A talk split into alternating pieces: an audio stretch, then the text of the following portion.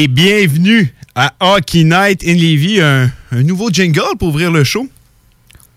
Un Ouais. petit nouveau jingle qu'on a, on a pris le temps de monter ça cette semaine. Euh, Je trouve que ça ressemble, ça ressemble un peu à la direction qu'on veut prendre avec l'émission. Puis un beau travail, Nicolas. Je te félicite pour ça. Ben, merci bien. Puis sérieusement, c'est très motivateur euh, comme chanson pour Ouais, débuter ça un show. Ben, ça- C'était la goal 1 des Canadiens en 2005, je pense. Ben, ça a été pendant quelques années, mais je, je me rappelle qu'en 2005, c'était leur, euh, leur goal 1. Puis je trouve que ça a été leur meilleur qu'ils ont, jamais eu. Là. Mhm. Mais bon, un tour d'actualité un peu de ce qui s'est passé. Euh, dans la dernière semaine, je pense qu'on a eu une grosse semaine très chargée. Aussi au niveau du Canadien de Montréal, Jonathan Drouin qui maintenant est blessé. Oui, euh, le Canadien a placé le nom de Jonathan Drouin sur la liste des blessés et ont rappelé l'attaquant Charles Hudon du Rocket de Laval samedi. Euh, si on se rappelle bien, Jonathan Drouin a subi un plaquage de la part de Alexander Ovechkin. Il a retraité au vestiaire et il a ensuite revenu dans la rencontre. T'as allé Et- faire le protocole de le- commotion de cérébrale. commotion cérébrale. Ils ont vérifié, ils ont dit Écoute, mon homme, tu es prêt, tu peux y retourner. Il est revenu au jeu et en troisième période, et c'est une nouvelle blessure qu'il a alors subie. Mhm. Vraiment malchanceux. Une blessure en- au haut du corps, on n'est pas allé plus loin. Que ça. chez, ben, chez le Canadien de Montréal, on Ouais, sait, c'est toujours ça. Bas du corps, haut du corps, a- on n'en sait jamais plus. Euh, mais je vais m'arrêter aussi à quoi que j'ai entendu. euh, je je dis même pas c'est où. Euh, c'est peut-être radio, c'est peut-être télé. Disant que Ovechkin n'avait pas à aller frapper Jonathan Drouin parce qu'il n'était pas de sa taille. Ça, c'est de quoi qui m'a beaucoup marqué. Je me suis dit dans ma tête, fait que dans le temps que Martin Saint-Louis était le meilleur joueur de la Ligue nationale, personne n'aurait dû le frapper parce qu'il n'y avait personne de sa taille à cette époque-là. J'ai trouvé ça un peu ridicule comme commentaire. Très ridicule. Quand on voit la séquence, on voit bien que c'était épaule à épaule. C'est ça. Puis regarde, Drouin, c'est un des meilleurs joueurs du Canadien depuis le début de l'année. Le gars à la tête basse, t'as la chance d'aller le frapper. Tu le feras pas parce qu'il n'est pas de ta taille, mais voyons donc. Non, c'est vraiment ridicule. Puis je, je me rappelle de certains médias, euh, de médias qui sont allés euh, de réflexion. Ils se sont même demandé est-ce que Ovechkin devrait être réprimandé Ben pour oui, son geste? donc. Il a même pas été réprimandé sur le jeu. Il a même pas été réprimandé par Claude Julien ou d'autres euh, membres de l'équipe qui ont dit écoute euh, Ovechkin, je crois qu'il est allé trop loin, son geste méritait sanction. Non, pas du tout. Mm. Et je sais pas si tu as entendu l'entrevue d'Ovechkin après quand oui, ils il ont a dit c'est pas du ballet. Ouais, c'est ça. not ballet, it's hockey. Ouais, c'est- c'est un peu à la, à la gonde, c'est c'est du hockey, pas du maudit baseball. Ah. là. Non, non, ça- ça- c'était magnifique, mais c'était la meilleure réponse à faire dans Ouais, cette, oui, cette oui. situation ridicule. Une réponse ridicule. Ouais. Tu sais, c'est- c'est- tant qu'à tu sais un peu amusé de la situation. On aime ça faire des tempêtes dans des verres d'eau dans la métropole. Oui, et surtout que Drouin n'a pas été blessé par le geste. c'est ça, c'est pas ça qui l'a c'est une, blessé. autre- c'est une autre blessure, justement. que c'est, euh, et le monde ont, ont tout de suite fait des associations, puis ils ont dit écoutez, c'est le geste qui a causé sa blessure. Mais non, malheureusement, c'est son, retour euh, prémédité. Probablement, il aurait dû prendre la, la, la game off. Il aurait probablement. Ouais, dû- probablement.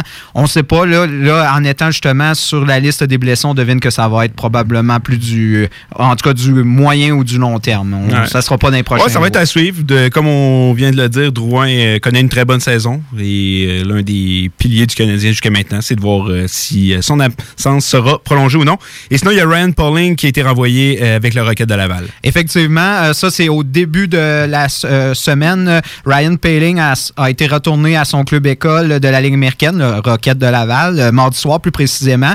Euh, on a deviné que par ce geste, on allait bientôt insérer Kopkanimi dans la formation. C'est arrivé samedi. Avec la blessure de Drouin, on a rappelé justement Udon pour combler le trou et on devine que Udon va bientôt redescendre en ligne américaine euh, parce que c'était en fait Udon était pas là pour euh, en tant que tel remplacer Drouin, mais plutôt pour remplacer Byron. Et Byron va être de retour euh, euh, au courant de la semaine. Euh, donc euh, Udon, ça a été un match et malheureusement il n'a pas réussi à se faire justice encore une Non, fois. non. Et euh, du côté de Pelling non plus, on, sait qu'il a été rappelé parce que Kotkaniemi était absent. Mais disons que oui, il n'a pas eu les plus grandes occasions de se prouver, mais il a été incapable de un peu forcer la main des Canadiens à le garder. Non. Euh, je crois que un peu de Ligue américaine, ça va lui faire du bien. Un... Avec le style de jeu de Rand Paling, ça va prendre un certain temps avant, je pense, qu'il soit prêt, NHL ready, comme on dit, prêt pour la Ligue nationale. Donc, euh, ça va être d'être patient avec lui. On, l'a bien vu. Tu sais, on, en parlait la- la- l'année dernière, lorsqu'il a fait son match de trois buts. Je pense qu'on les gens l'ont vu un peu comme un joueur étoile euh, qui, dès l'an prochain, allait dominer dans la Ligue nationale, mais c'est pas la réalité. C'est pas ce que Ryan Pelling représente comme joueur, mais garde, ça lui donne un peu d'expérience Ligue nationale, retourne avec le Rocket. On va voir comment euh, la suite des choses va se passer pour lui. Et sinon, un peu des nouvelles d'Austin Matthews. Oui, une nouvelle qui est passée un peu au silence euh, sur le site de la LNH. On a préféré taire cette nouvelle, mais c'est quand même intéressant pour le clan Matthews. Euh, je sais pas si tu te rappelles des événements de la période des, de l'entre-saison où malheureusement Matthews, durant une soirée un peu arrosé avec ses amis, a essayé d'ouvrir la portière de la voiture de sécurité d'une agente en service. Et puis, il a montré ses fesses. oui, il a montré ses, fesses à l'agente. Finalement, ça a été réglé hors cours. Ça a été réglé hors cours. On devinait, oui, oui, on devinait qu'avec quelques, petits, euh, quelques petits milliers de dollars, on peut effacer cette histoire-là. Mais je sais pas si tu avais entendu dire que l'agente de sécurité à qui c'est arrivé a dit qu'elle ne voulait pas porter plainte, mais c'est l'attitude de son père qui lui a fait porter plainte. Parce que son père, il a dit hein, Ça se peut pas, mon fils ferait jamais ça, blablabla, blablabla. Bla, bla. C'est ça qui a fait porter plainte. Puis Austin Matthews, je le trouve, honnêtement, j'ai aucune difficulté à croire l'agent de sécurité parce que Austin Matthews a l'air du petit gars qui est parfait à l'œil de ses parents, mais qu'en réalité, il est coquille sur un moyen temps. Je pense que ça se témoigne sur la glace. On l'a vu encore célébrer un but la dernière fois euh, de façon peut-être un peu exagéré et euh, ses coéquipiers, ses vétérans n'ont pas l'air d'apprécier. Non, euh, ben regarde, c'est une histoire qui est réglée au moins du côté d'Austin Matthews, mais non, il y a une certaine attitude que j'aime pas, euh, ce, jeune joueur. Sinon, TJ Brody, scène très inquiétante qu'on a le droit à l'entraînement. Oui, on remonte à jeudi alors que le défenseur TJ Brody a souffert d'un malaise. Ce dernier s'est écroulé littéralement sur la patinoire et a été pris de convulsions. Le défenseur a été transporté à l'hôpital en ambulance où il a obtenu son congé.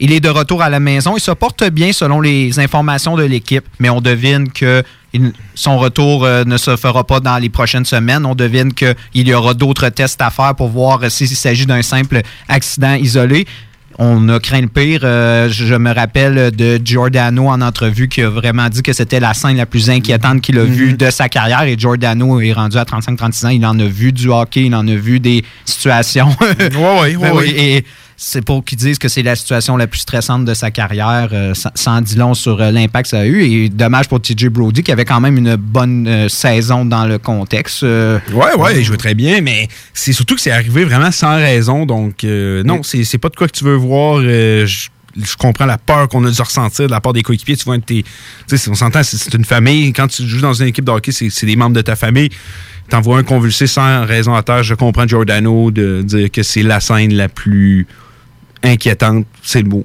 qu'il a dû voir. Euh, non, on va souhaiter que DJ Brody euh, revienne et que c'était vraiment un incident.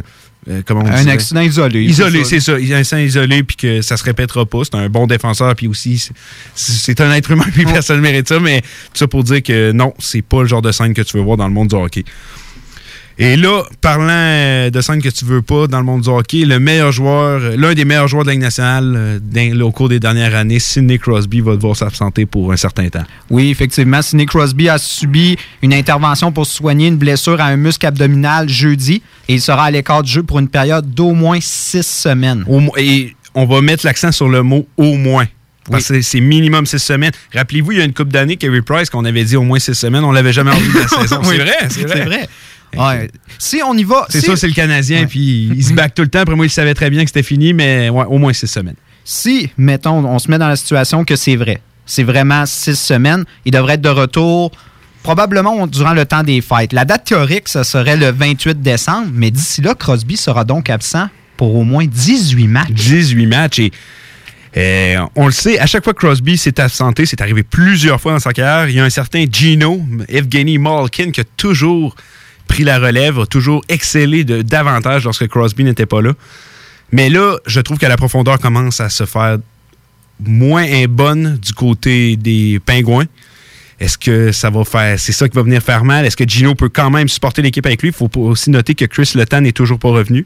Oui, on a plusieurs blessés. On a eu euh, cette saison, on a eu Alex Galchenyuk, on a eu Nick Bustad, même Malkin a été blessé. Malkin, euh, oui. Ça, donc ça tombe comme des mouches euh, à Pittsburgh et on serait à un ou deux joueurs près à l'infirmerie du désastre pour l'équipe euh, qui, en ce moment est quand même en position de faire les séries. Oui, en position. On euh, s'entend que les Flyers jouent bien dans les temps qui courent, les Capitals, les Islanders, donc euh, les Hurricanes se sont remis à gagner. Donc, du côté de la Metropolitan, ça va être très serré. Il faut aller chercher le plus de points en banque pendant que Crosby n'est pas là et espérer que le retour du capitaine le plus rapidement possible. Mm-hmm. Ilya Kovalchuk, la saga euh, Ilya Kovalchuk, je repars de la Ligue nationale, je reviens, je signe un contrat de trois ans et là, finalement, on ne veut plus de toi à Los Angeles. Oui, les Kings ont décidé de retrancher de l'alignement l'attaquant de 36 ans, Ilya Kovalchuk, de manière indéfinie. Il pourra s'entraîner avec l'équipe, mais n'évoluera pas dans un match jusqu'à nouvel ordre. Mm-hmm. Les Kings ont mis le joueur sous, contrat, tu, tu, tu viens d'en parler justement l'an dernier, en croyant qu'il leur permettrait de revenir parmi les prétendants de la Coupe C'est une drôle de signature. Une drôle de signature, mais à la base, quand ils ont fait cette signature, ils ont vu on a un problème à l'attaque. On va aller chercher un attaquant pur, quelqu'un qui est capable de remplir le filet à profusion, mais peut-être trop tard. On s'entend à 36 ans. Ses, meilleures années étaient semblaient vraiment derrière lui. Il n'a pas eu une très bonne saison. Et cette saison, il avait 9 points, mais ça faisait un moment qu'il ne marquait plus. Je crois qu'il était sur une séquence de seulement 3 points en 13 parties, si mon souvenir est bon. Il y a plusieurs théories qui circulent autour de Kovalchuk, justement. Il y en a qui disent qu'il y a un possible échange en vue et elle sera faite dès qu'il recevra son bonus, parce qu'il va recevoir un bonus, si mon souvenir est bon, le 1er décembre de 5,3 millions. Donc, ça serait pour pas assurer qu'il ne se blesse pas. Oui, ça serait justement une garantie pour pouvoir l'échanger. Et c'est quelle date t'as dit qu'il reçu son bonus? Le 1er décembre. 1er décembre. Fait que ce serait une transaction qui se passerait quand même assez rapidement si ça va se faire.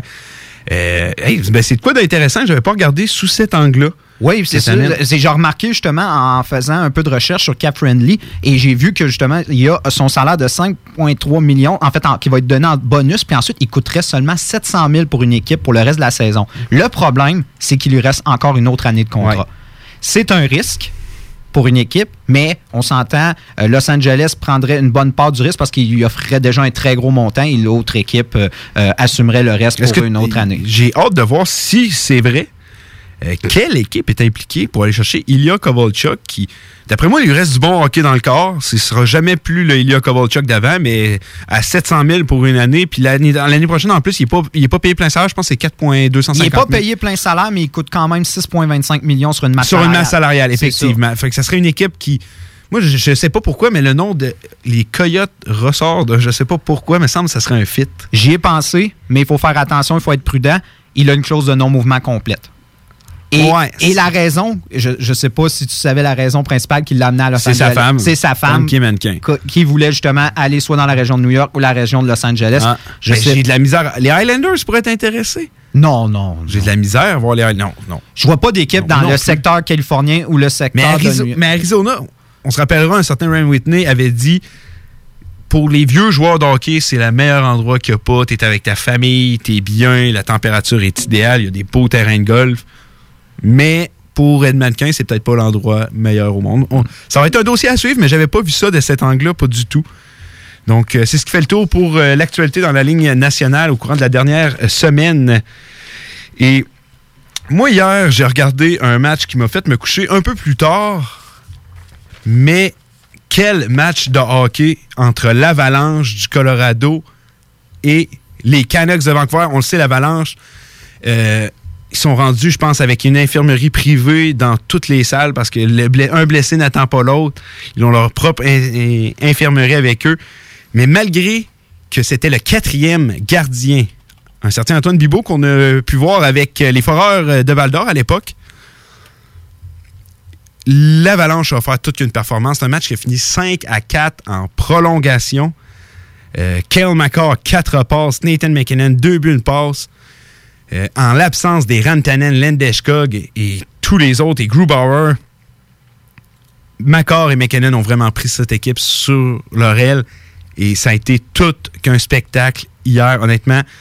Euh, c'est 4 à 2. Regarde, c'est 4 à 2. Il reste deux, à peine 2 minutes 30. On se dit, OK, c'est terminé. En tout cas, c'est ça que ma blonde me dit. change de poste, la game est finie. non, mais. Euh, et là, retire le gardien, on marque un but. sur une séquence un peu, tu as dû la voir de Matt Calvert qui reçoit un tir, se met à saigner de Ah, l'oreille. oui, euh, ah, ça, c'est- ça, c'était une disgrâce. je crois, je, je crois qu'on devra regarder un peu le règlement de ce côté-là parce que, comme McKinnon a dit de quoi d'intéressant, il a dit si Matt Calvert reste couché au sol, c'est qu'il y a de quoi qui se passe. Oh oui, surtout un joueur de, de sa trempe, c'est un joueur qui est un vrai guerrier. S'il est à terre, puis on voyait, on voyait le sang, on voyait que c'était grave et on a poursuivi et ça l'a mené à un but. Moi, c'est pas tant le but que je trouve grave, c'est qu'on a continué la séquence. On a éternisé Ouais, effectivement, effectivement. Non, non, le, le but. Moi, je suis sûr à ce moment-là, c'est les joueurs du Colorado, c'était plus tant le but qu'ils trouvaient. Non, non, non, non, non. Les joueurs sont allés voir euh, Calvert euh, dès que ça a arrêté. Euh, donc, un autre blessé pour l'Avalanche du Colorado qui n'en avait pas tant besoin, mais Mais qui est encore dans le, ils sont, ils sont encore, encore là. dans le top. Ils sont encore ça? des meilleures équipes. Et ça, c'est le travail de Joe Sakic au courant des dernières années qui a. Je me rappelle, il y a quelques années de ça, on regardait le travail de. Le dossier Duchesne, plusieurs critiquaient Sakic, disaient qu'il perdait son temps, qu'il prenait trop son temps. Finalement, il a, fait une transaction. C'est sa meilleure transaction depuis qu'il est là, ça c'est sûr à 100% euh, est allé chercher des Kadri, est allé chercher des Donskoy, des Matt Calvert, plein de joueurs comme ça, et maintenant ils peuvent se permettre de perdre des gros joueurs et de continuer à gagner. Et tout ça pour dire, marque un but, filet désert, remettre le filet désert, remarque à nouveau. Euh, C'est 4 à 4 sur en prolongation et ça n'a pas été très long. Macor a laissé à McKinnon qui a simplement survolé la glace et a déjoué euh. Euh, tout qu'un match. Et ça, c'est un genre de match que si on recule en 2016-2017, m'auriez dit non, il n'y a aucune chance que j'écoute ça, car les deux équipes étaient au bord du gouffre, on va se dire comme ça, étaient les deux pires formations de la Ligue nationale. Respectivement, l'Avalanche a fini 30e avec simplement 30 victoires. Non, 22 victoires et 48 points. Il y avait des équipes qui avaient plus de victoires qu'eux avaient de points. Oui. On se souviendra, c'était une année désastreuse. Et les Canucks, qui finissaient 29e, eux, ont fini avec 30 victoires et 69 points. C'est des années catastrophiques pour les deux formations. Cette année-là, 2016-2017, on s'attendait à voir l'Avalanche repêché premier et les Canucks deuxième si la logique aurait été respectée. Ce qui n'a pas été le cas. On se souviendra, c'est les Devils, les Flyers et les Stars qui ont sorti du lot et ont eu les trois choix ronde, les trois premiers choix. En l'ordre, Nico Isher est sorti, Nolan Patrick est sorti et Miro Heiskanen est sorti. C'est trois bons joueurs de hockey, on se le cachera pas. C'est trois très bons joueurs de hockey. Mais le quatrième et le cinquième joueur qui sont sortis, c'est Kel McCarr et Elias Peterson. Est-ce que, je sais pas si c'est les dieux du hockey ou c'est le Ah. karma ou je Ouais, ne sais pas quoi, mais c'est les deux meilleurs joueurs de ce draft-là. Effectivement. C'est sans contredit les deux meilleurs joueurs de ce draft-là. Je pense que si mon souvenir est bon, Elias Peterson est déjà. S'il n'a pas dépassé Nico Ischer pour le nombre de points, il, a- il est sur le point de le faire, mais Nico Ischer a pratiquement le double de matchs euh, dans la Ligue Effectivement. nationale que lui. Et Kale McCarr, un peu comme Elias Peterson l'an passé, il a presque déjà gagné le Calder là, en ce moment. Oh, oui. En ce moment, ils, sont, ils sont déjà en train de faire. le- les, premières lettres de son nom sont en train d'être gravées sur le trophée, je vous, je vous- je vous le garantis. Là. Mhm. À la façon qu'il joue 22 points. Et regardez, premier défenseur à obtenir 20 points en 20 matchs depuis Brian Leach en 88. Là, il vient de rejoindre une liste qui contient des joueurs comme Limstrom, Bobby Orr et Brian Leach. Bah, c'est quand même une liste de défenseurs assez intéressant que je pense qu'on peut juger dans les meilleurs de l'histoire. Puis Macor vient de le faire. C'est fou pareil. Peterson gagne le Calder et cette année, Macor risque de le gagner. Les deux joueurs repêchés par les deux pires équipes, mais qui n'ont pas eu accès au top 3. Moi, je trouve que. Les, je sais pas si c'est les dieux du hockey ou c'est le karma, mais je trouve que c'est une belle histoire pour les deux formations qui maintenant proposent deux belles jeunes équipes avec les Besser, Peterson, Queen Hughes, qui est formidable aussi, qui, devrait qui devrait talonner euh, Macor pour le Calder, mais j'ai de la misère à le voir le remporter. Et euh, du côté de l'Avalanche, euh, Rantanen, les Landeskog, McKinnon, Macor, euh, quelle, quelle formation. Oh oui, puis maintenant qu'on parle justement de, de McCarr et que tu dis tu le mettrais déjà le Calder, ça là-dessus, je suis totalement d'accord avec Mhm. toi. Mais là, on parle d'un défenseur qui a plus d'un point par match. Ouais. Est-ce qu'on peut le considérer pour le Norris? Je En- crois, en ce, En ce moment, ah, je sais que je, c'est moi, une je, question. je le donnerais à Carson, moi, en ce moment. Ouais, je me dis, à un moment il faut lui donner. Ouais, mener, ouais. Puis je me dis, Cal McCarr, il y a encore plein d'années pour le Ah, remporter. Kale, euh, il y en a une coupe. C'est pas, pas un problème. Mais je me dis, est-ce qu'on va le considérer? Est-ce qu'on va le mettre dans Est-ce les que. trois? Ouais, parce qu'on le sait que. En ce moment, je crois que s'il y a une liste, on sait que la liste sort toujours. On a les trois nominés, ensuite la liste euh, sort. Je crois que Ken McCarr n'est peut-être pas tout de suite dans le top 3, mais quatrième ou cinquième, ça j'en suis mm. convaincu. Mais est-ce qu'on pourrait le considérer à le mettre? Ça serait. Moi, j'ai jamais vu ça. De mon, de mon vivant, j'ai jamais vu ça. Non, un défenseur... recru être dans les nominés. On se souvient que Tyler Myers avait gagné le Calder, avait pas été nominé pour le Norris. Mm-hmm. Euh, quel autre défenseur qui l'a gagné au cours des dernières années qui aurait pu le. Non, vois, honnêtement, j'en vois pas. Moi non plus. Honnêtement, non, aucun. je me rappelle, mais même au niveau des attaquants, quand tu arrives et tu dis, écoute, est-ce que ce gars-là qui va remporter le Calder a une chance également de remporter le Hart? Il faut remonter pratiquement à Crosby Ovechkin. C'est pratiquement les ben, deux. Honnêtement, c'est Macor en ce moment me fait penser à l'arrivée de Crosby Ovechkin. Comme McDavid, s'il ne serait pas blessé, il aurait avoisiné les 100 points ou il l'aurait fait. Mm-hmm.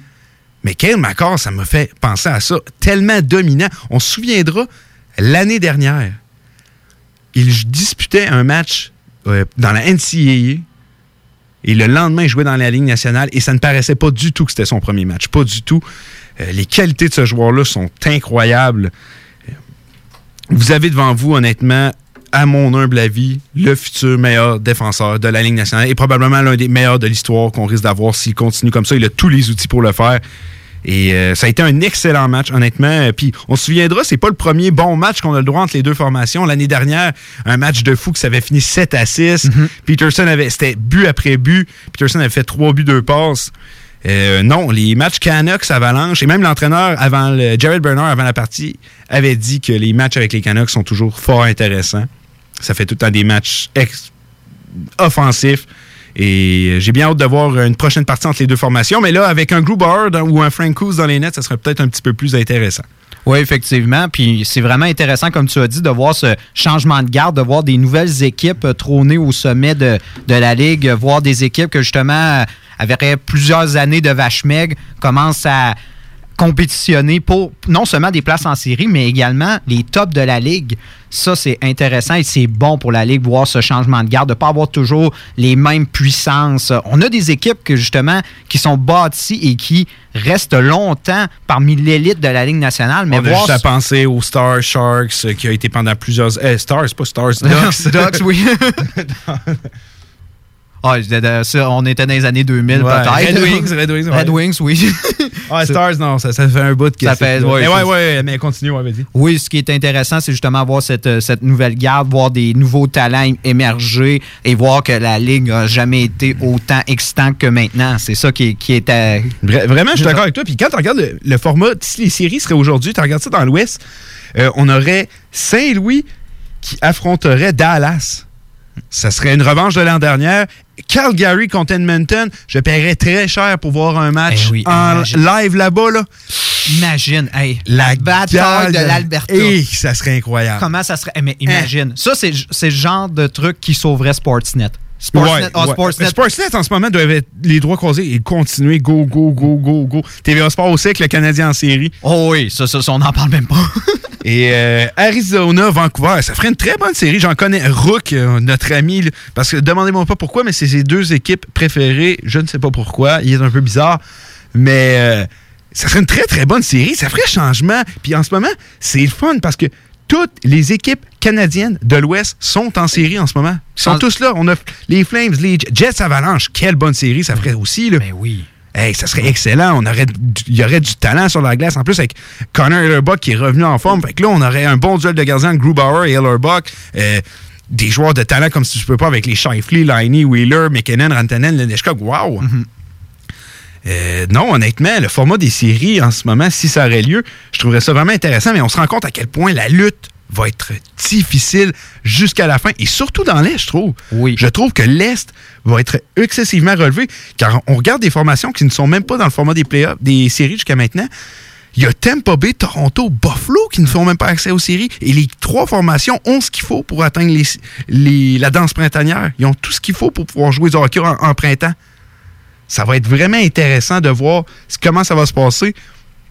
Mais ce qui est sûr, c'est que chaque équipe que je vois là devront travailler fort jusqu'à la fin, que tu sois dans les playoffs ou non, pour euh, réussir à être là, parce que ça va être très difficile, très, très relevé. Euh, disons qu'on va voir si le Canadien de Montréal va avoir sa drop d'après les fêtes, comme on a, vu plusieurs fois. C'était pratiquement une tradition. C'est une tradition du Canadien. Les dix premiers matchs, c'est incroyable. Après ça, ça va un peu moins bien. Et ensuite, on s'écroule après le temps des fêtes. Ça va être à voir. Euh, garde, euh, on le sait. Moi, je, je, me dis pas pas fan du Canadien. Je, je suis pas un anti comme ça. C'est juste moi, j'aime regarder le hockey d'ensemble et non avec une équipe. Mais Kerry Price fait du très bon travail dans les temps qui court. Jonathan Drouin aussi. Il y a plusieurs joueurs qui jouent du très, très bon hockey. Donc, euh, ça va être de voir. Hier, on a échappé un peu. Je, ne sais pas si tu as regardé le match. Oui, j'ai regardé le match, mais on s'entend, c'est le genre de match que ce n'est pas New Jersey qui a battu le Canadien, mais le Canadien s'est battu et surtout Max Domi. Max Domi a battu sa propre équipe. Oui. J'ai regardé les highlights, mais j'ai pas pu voir le match. Oui, de mauvaises décisions, de mauvaises pénalités, dont surtout sa pénalité pour inconduite sportive qui a vraiment coulé l'équipe. Et euh, malheureusement, l'équipe n'a pas réussi à composer avec son avance de deux buts. Ils auraient pu tout simplement fermer le jeu. On a été d'indiscipline et ça nous a coûté le match parce que ce qui était encore le plus, on pourrait dire, euh, surprenant dans le contexte, c'est qu'on avait un Kincaid très en forme qui faisait de magnifiques arrêts et malheureusement, on a on a baissé pavillon contre une équipe qu'on aurait dû normalement remporter un match assez aisément. C'est dommage, mais on a récolté un point et on s'entend. le, point est là, c'est toujours. Euh, on s'entend dans un match comme ça, il faut que tu chercher le point. Là. Si, si un match que tu bats toi-même, si tu aller chercher un point, c'est déjà ça, Et on savait que ça allait être difficile. Le match à Washington a laissé des blessures. Euh, mais on dit. Puis je t'en parlais avant, j'étais là on check bien, ils vont battre Washington, mais ils vont perdre aux Devils. Les Canadiens, on dirait que c'est ça depuis des années. On tient tête aux bonnes équipes. On a beaucoup de difficultés contre les mauvaises formations. Puis moi, je me demande si ça ne décroche pas d'un problème un peu d'attitude de dire on va on lève un peu le pied contre les équipes. Moi, c'est une question que je te pose. Mm-hmm. Tu regardes le Canadien beaucoup plus que moi. Euh, si tu affirmes de quoi sur le Canadien, je vais y aller plus en fonction de te croire parce que tu regardes plus que moi. Puis je crois que si tu veux parler d'une équipe, il faut que tu la regardes avant tout. C'est pour ça que j'essaie de regarder plus de matchs possible. Mais est-ce que ce serait le problème d'attitude qui ferait? Parce que c'est reconnu depuis plusieurs années. Moi, je dirais plus personnellement, c'est une question de préparation dans le sens que le Canadien arrive très bien préparé contre les grosses équipes parce qu'ils connaissent l'ampleur du défi. Mhm. Ils arrivent prêts, ils imposent un style très rapide, ils imposent un style euh, très même physique. Montréal, c'est une équipe, c'est ça que. Ouais, ben oui, ben, on s'entend, on s'est beaucoup grossi avec les années chez Weber, Ben Chariot, on a eu, on a rajouté du poids, ben, Max Domi. Ça, on est les premiers sur la rondelle et euh, quand on arrive avec des équipes qui sont beaucoup plus, euh, on va dire moins moins nantis au niveau de, des joueurs vedettes ou qui, ou qui sont tout simplement faibles au cassement, on dirait qu'on arrive en se disant, c'est nous, on va dicter l'allure du match et on va complètement euh, dominer pratiquement. C'est ça. Ils prennent peut-être ça à la légère, peut-être un problème d'attitude là-dessus, mais moi, je pense que c'est vraiment au niveau de la préparation. Je sens que. Fait que ce serait de la faute des entraîneurs. Le plan de jeu des entraîneurs. moi, j'aurais tendance à donner la responsabilité autant du côté des entraîneurs que des joueurs. Euh, pas, tous les joueurs, mais une partie, assurément. Bon. Merci de m'éclairer sur le sujet. Euh, on va aller prendre notre première pause parce que je regarde l'heure et on va, je vais me faire taper sur les doigts. Donc, en première pause. Au retour, on, est à la quart de la saison. On va voir c'est qui nos cinq meilleurs joueurs après quart de la saison? Hockey Night in Levy. Hockey Night in Levy. Ben oui, ça, c'est des opinions, du sport, puis ben du fun. Hockey Night in Levy. Sur les ondes de CJMD 96.9. CJMD 96.9. Tu cherches un ou une partenaire pour réaliser tes fantasmes sexuels? Hmm, j'ai la solution pour toi. Jouer avec le fantasme. Inscris-toi sur jalf.com, le site de rencontre sexuelle le plus hot au Québec. Alors, seul ou en couple, visite jalf. J-A-L-F.com. Car tes fantasmes méritent tous d'être vécus. Jalf.com. Too sexy for my love, love's going to leave me. La boutique Gold Disciple du 65 rue Saint-Jean est fière commanditaire de l'émission Rap Québec, présentée du lundi au vendredi à CGMD. Gold Disciple, des vêtements sport et urbains. Streetwear. www.golddisciple.com. Profitez de 25% de rabais pour chaque nouveau client. Gold Disciple, 65 rue Saint-Jean à Québec. Déploie tes ailes et brille. Bar spectacle Quartier de Lune, c'est la place à Québec pour du fun assuré. Karaoke les mercredis et dimanches. Les jeudis Ladies Night avec promo folle toute la soirée. Les week-ends, nos DJ enflamment la piste de danse et on vous présente les meilleurs spectacles au deuxième étage. Pour vous partir de tout genre, le Quartier de Lune est un incontournable au 1096 3e avenue Limoilou au 88 523 4011. Suivez-nous sur Facebook pour les détails, promos et concours. On ne naît pas maître sushi, mais on le devient. Ça vous dit de collaborer à la réalisation des meilleurs sushis en ville? L'équipe de Yuzu Sushi à Lévis s'agrandit et votre CV nous intéresse déjà. Que ce soit pour nos horaires de travail parfaits, pour les possibilités d'avancement, pour l'équipe tripante ou simplement parce que vous adorez les sushis.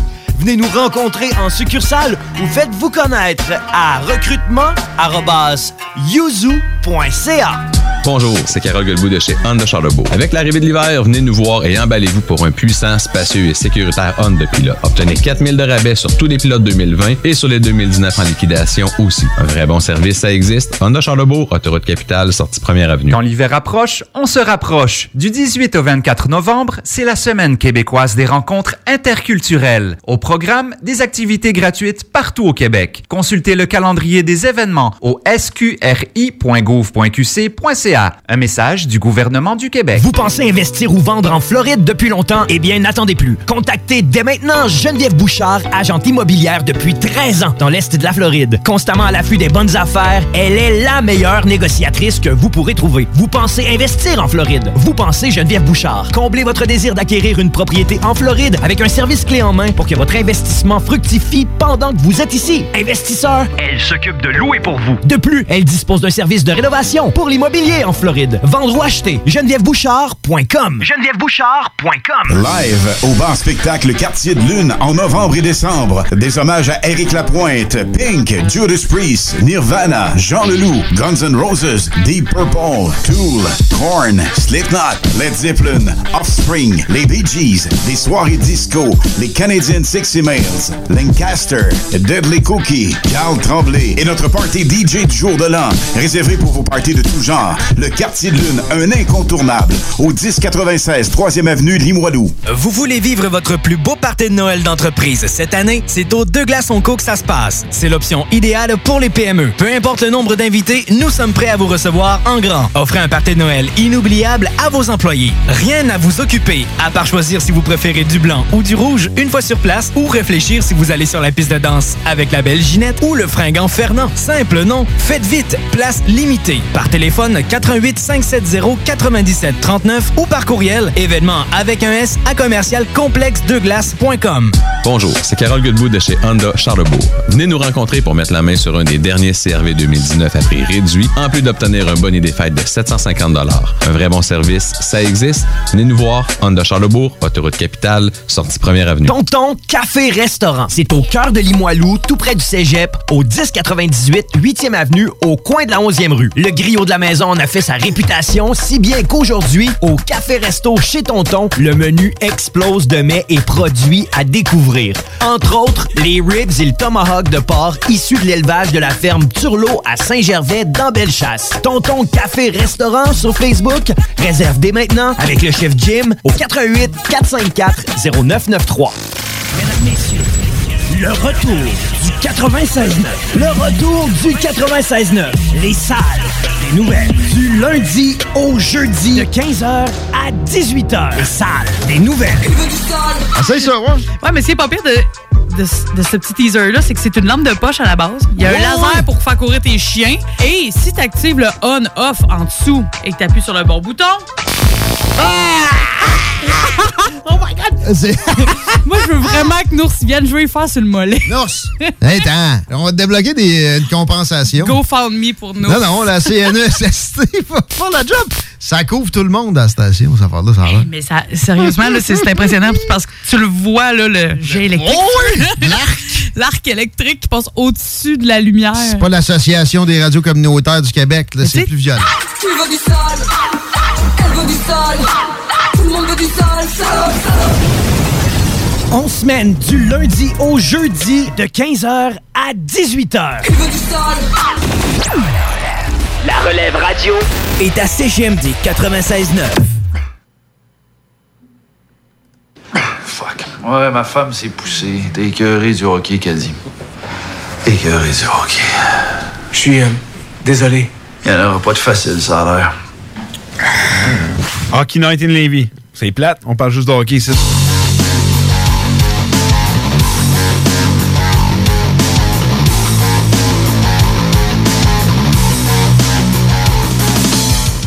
Ça reste une des meilleures scènes de films de hockey de toute ma vie que j'ai vu et que j'ai ri la première fois que j'ai écouté ça. Bon, en plus, on a, on a eu d'autres idées de montage avec ça. On va en faire d'autres. Euh, Ouais, avant la pause, euh, je vous disais qu'on allait euh, parler du top 5 ranking qu'on s'est fait personnellement. Euh, c'est le quart de la saison. Donc, on va le faire quatre fois dans l'année. Quart, il y en a quatre. Donc, on va le faire euh, à la mi-saison, au tiers de la saison, euh, non, aux trois quarts de la saison et à la fin de la saison, voir euh, l'évolution un peu. Euh, voir s'il y a des joueurs qui vont rester jusqu'à la fin, d'autres qui vont sortir. Euh, non, segment quand même s'annonce très intéressant. On va commencer avec toi, Nicolas. Ton numéro 1. Mon numéro 1, le meilleur joueur selon moi en ce moment de la Ligue nationale d'Edmonton, Leon Draisaitl. Dr. Dre! Euh, choix très intéressant. Moi, de mon côté aussi, je pense que j'ai été des Oilers d'Edmonton. Je pense que tu devines que c'est Connor McDavid. Euh, J'aimerais avoir ton opinion pourquoi tu places Draisaitl devant le Mick Jesus? Tout simplement, en ce moment, on parle du meilleur pointeur de la Ligue nationale. À ce rythme, Leon Draisaitl... euh, Leon Draisaitl, excellent. À ce rythme, Leon Draisaitl pourrait finir la saison avec 160 points. Tu te rappelles-tu la dernière fois qu'un joueur a fait 160 points? Euh, non, pas de mon vivant. Non, pas. Moi, j'ai Ben, jamais t'étais- vu ça. T'étais vivant, mais t'étais Ah. un, un jeune, un jeune bébé. OK, OK. On remonte, en- on remonte à la saison 1995-1996, lorsqu'un certain Mario Lemieux l'avait fait. Et il avait marqué 161 points. Depuis, personne n'a été n'a fait mieux. Et la dernière fois qu'on a vu près de 161 points, c'est avec un 168 points de la part de Nikita Kucherov et c'était la saison dernière. Tu vois l'écart? C'est quand même. euh, ouais, c'est intense. Mais je suis d'accord, Draisaitl est un joueur tellement dominant. euh, le perfect fit pour McDavid, justement. Euh, ses statistiques en ce moment. je- je- des fois, j'ai de la misère à le croire. C'est difficile à croire. C'est difficile à croire. Tu, tu regardes. Il y a plus de 40 points. Le quart de la saison. On vient de franchir le quart de la saison. Le joueur, c'est ça. Et qu'est-ce qui est encore plus impressionnant, c'est que il l'a fait le plus rapidement depuis un autre joueur. Euh, euh, si mon souvenir est bon, malheureusement, je me rappelle du- je me rappelle pas du joueur, mais c'est la première fois depuis 2002 qu'on voit ça. 2002, puis qu'un c'est- joueur marque 40 points aussi rapidement. Aïe, ah non, c'est euh, c'est le fun parce que c'est là que la Ligue nationale t'a vu travailler beaucoup pour s'en aller, puis les joueurs répondent présents. Et Leon Draisaitl, Connor McDavid sont tellement dominants cette saison. J'ai de la misère à, croire ce que je vois quand je les vois opérer. Cette semaine, les deux ensemble ont récolté un total de 21 points. C'est juste, j'ai- regarde, j'en perds mes mots. Euh, non, c'est pas vrai, pas 21 points, 19 points, excuse-moi. 19 points, oui. 19 points qui ont récolté les deux ensemble. Ils ont participé à 73% des buts de leur équipe. C'est juste incroyable comment ces joueurs-là sont dominants les deux ensemble. Moi, j'ai été de McDavid et je vais, t'y aller- je vais te le dire pourquoi. Oui, mais Draisaitl, c'est le gars qui a le plus de points en ce moment et on dirait que vraiment, il, il est capable de tout faire sur la glace. Mais de quoi qui m'impressionne énormément chez McDavid, parce qu'avec la semaine qu'ils ont eu, j'ai pas eu le choix. J'ai dû m'attaquer au cas des Oilers. Euh, j'ai beaucoup parlé à, à mon spécialiste des Oilers, Flamer, qui, euh, avec lui, euh, j'en sais des bonnes sur les Oilers d'Edmonton. Ça me permet d'avoir un autre angle. Connor McDavid est un joueur, on sait déjà, tellement complet. Mais là, de ce que j'ai vu de lui, c'est qu'il est. On sait que McDavid avait beaucoup de tendance à tricher défensivement. Euh, on s'avançait plus, jouait plus vers la ligne bleue que son gardien, et pourtant est un centre, et c'est pas ce qu'on désire d'un centre. On veut le voir protéger, euh, jouer avec les défenseurs. Mais là, je l'ai vu un joueur complet, un joueur qui quand on avait une avance de deux buts, protégeait l'avance, mais ça ne l'empêchait pas de prendre la rondelle derrière de son filet, d'aller de l'autre côté et de marquer un but incroyable contre John Gibson.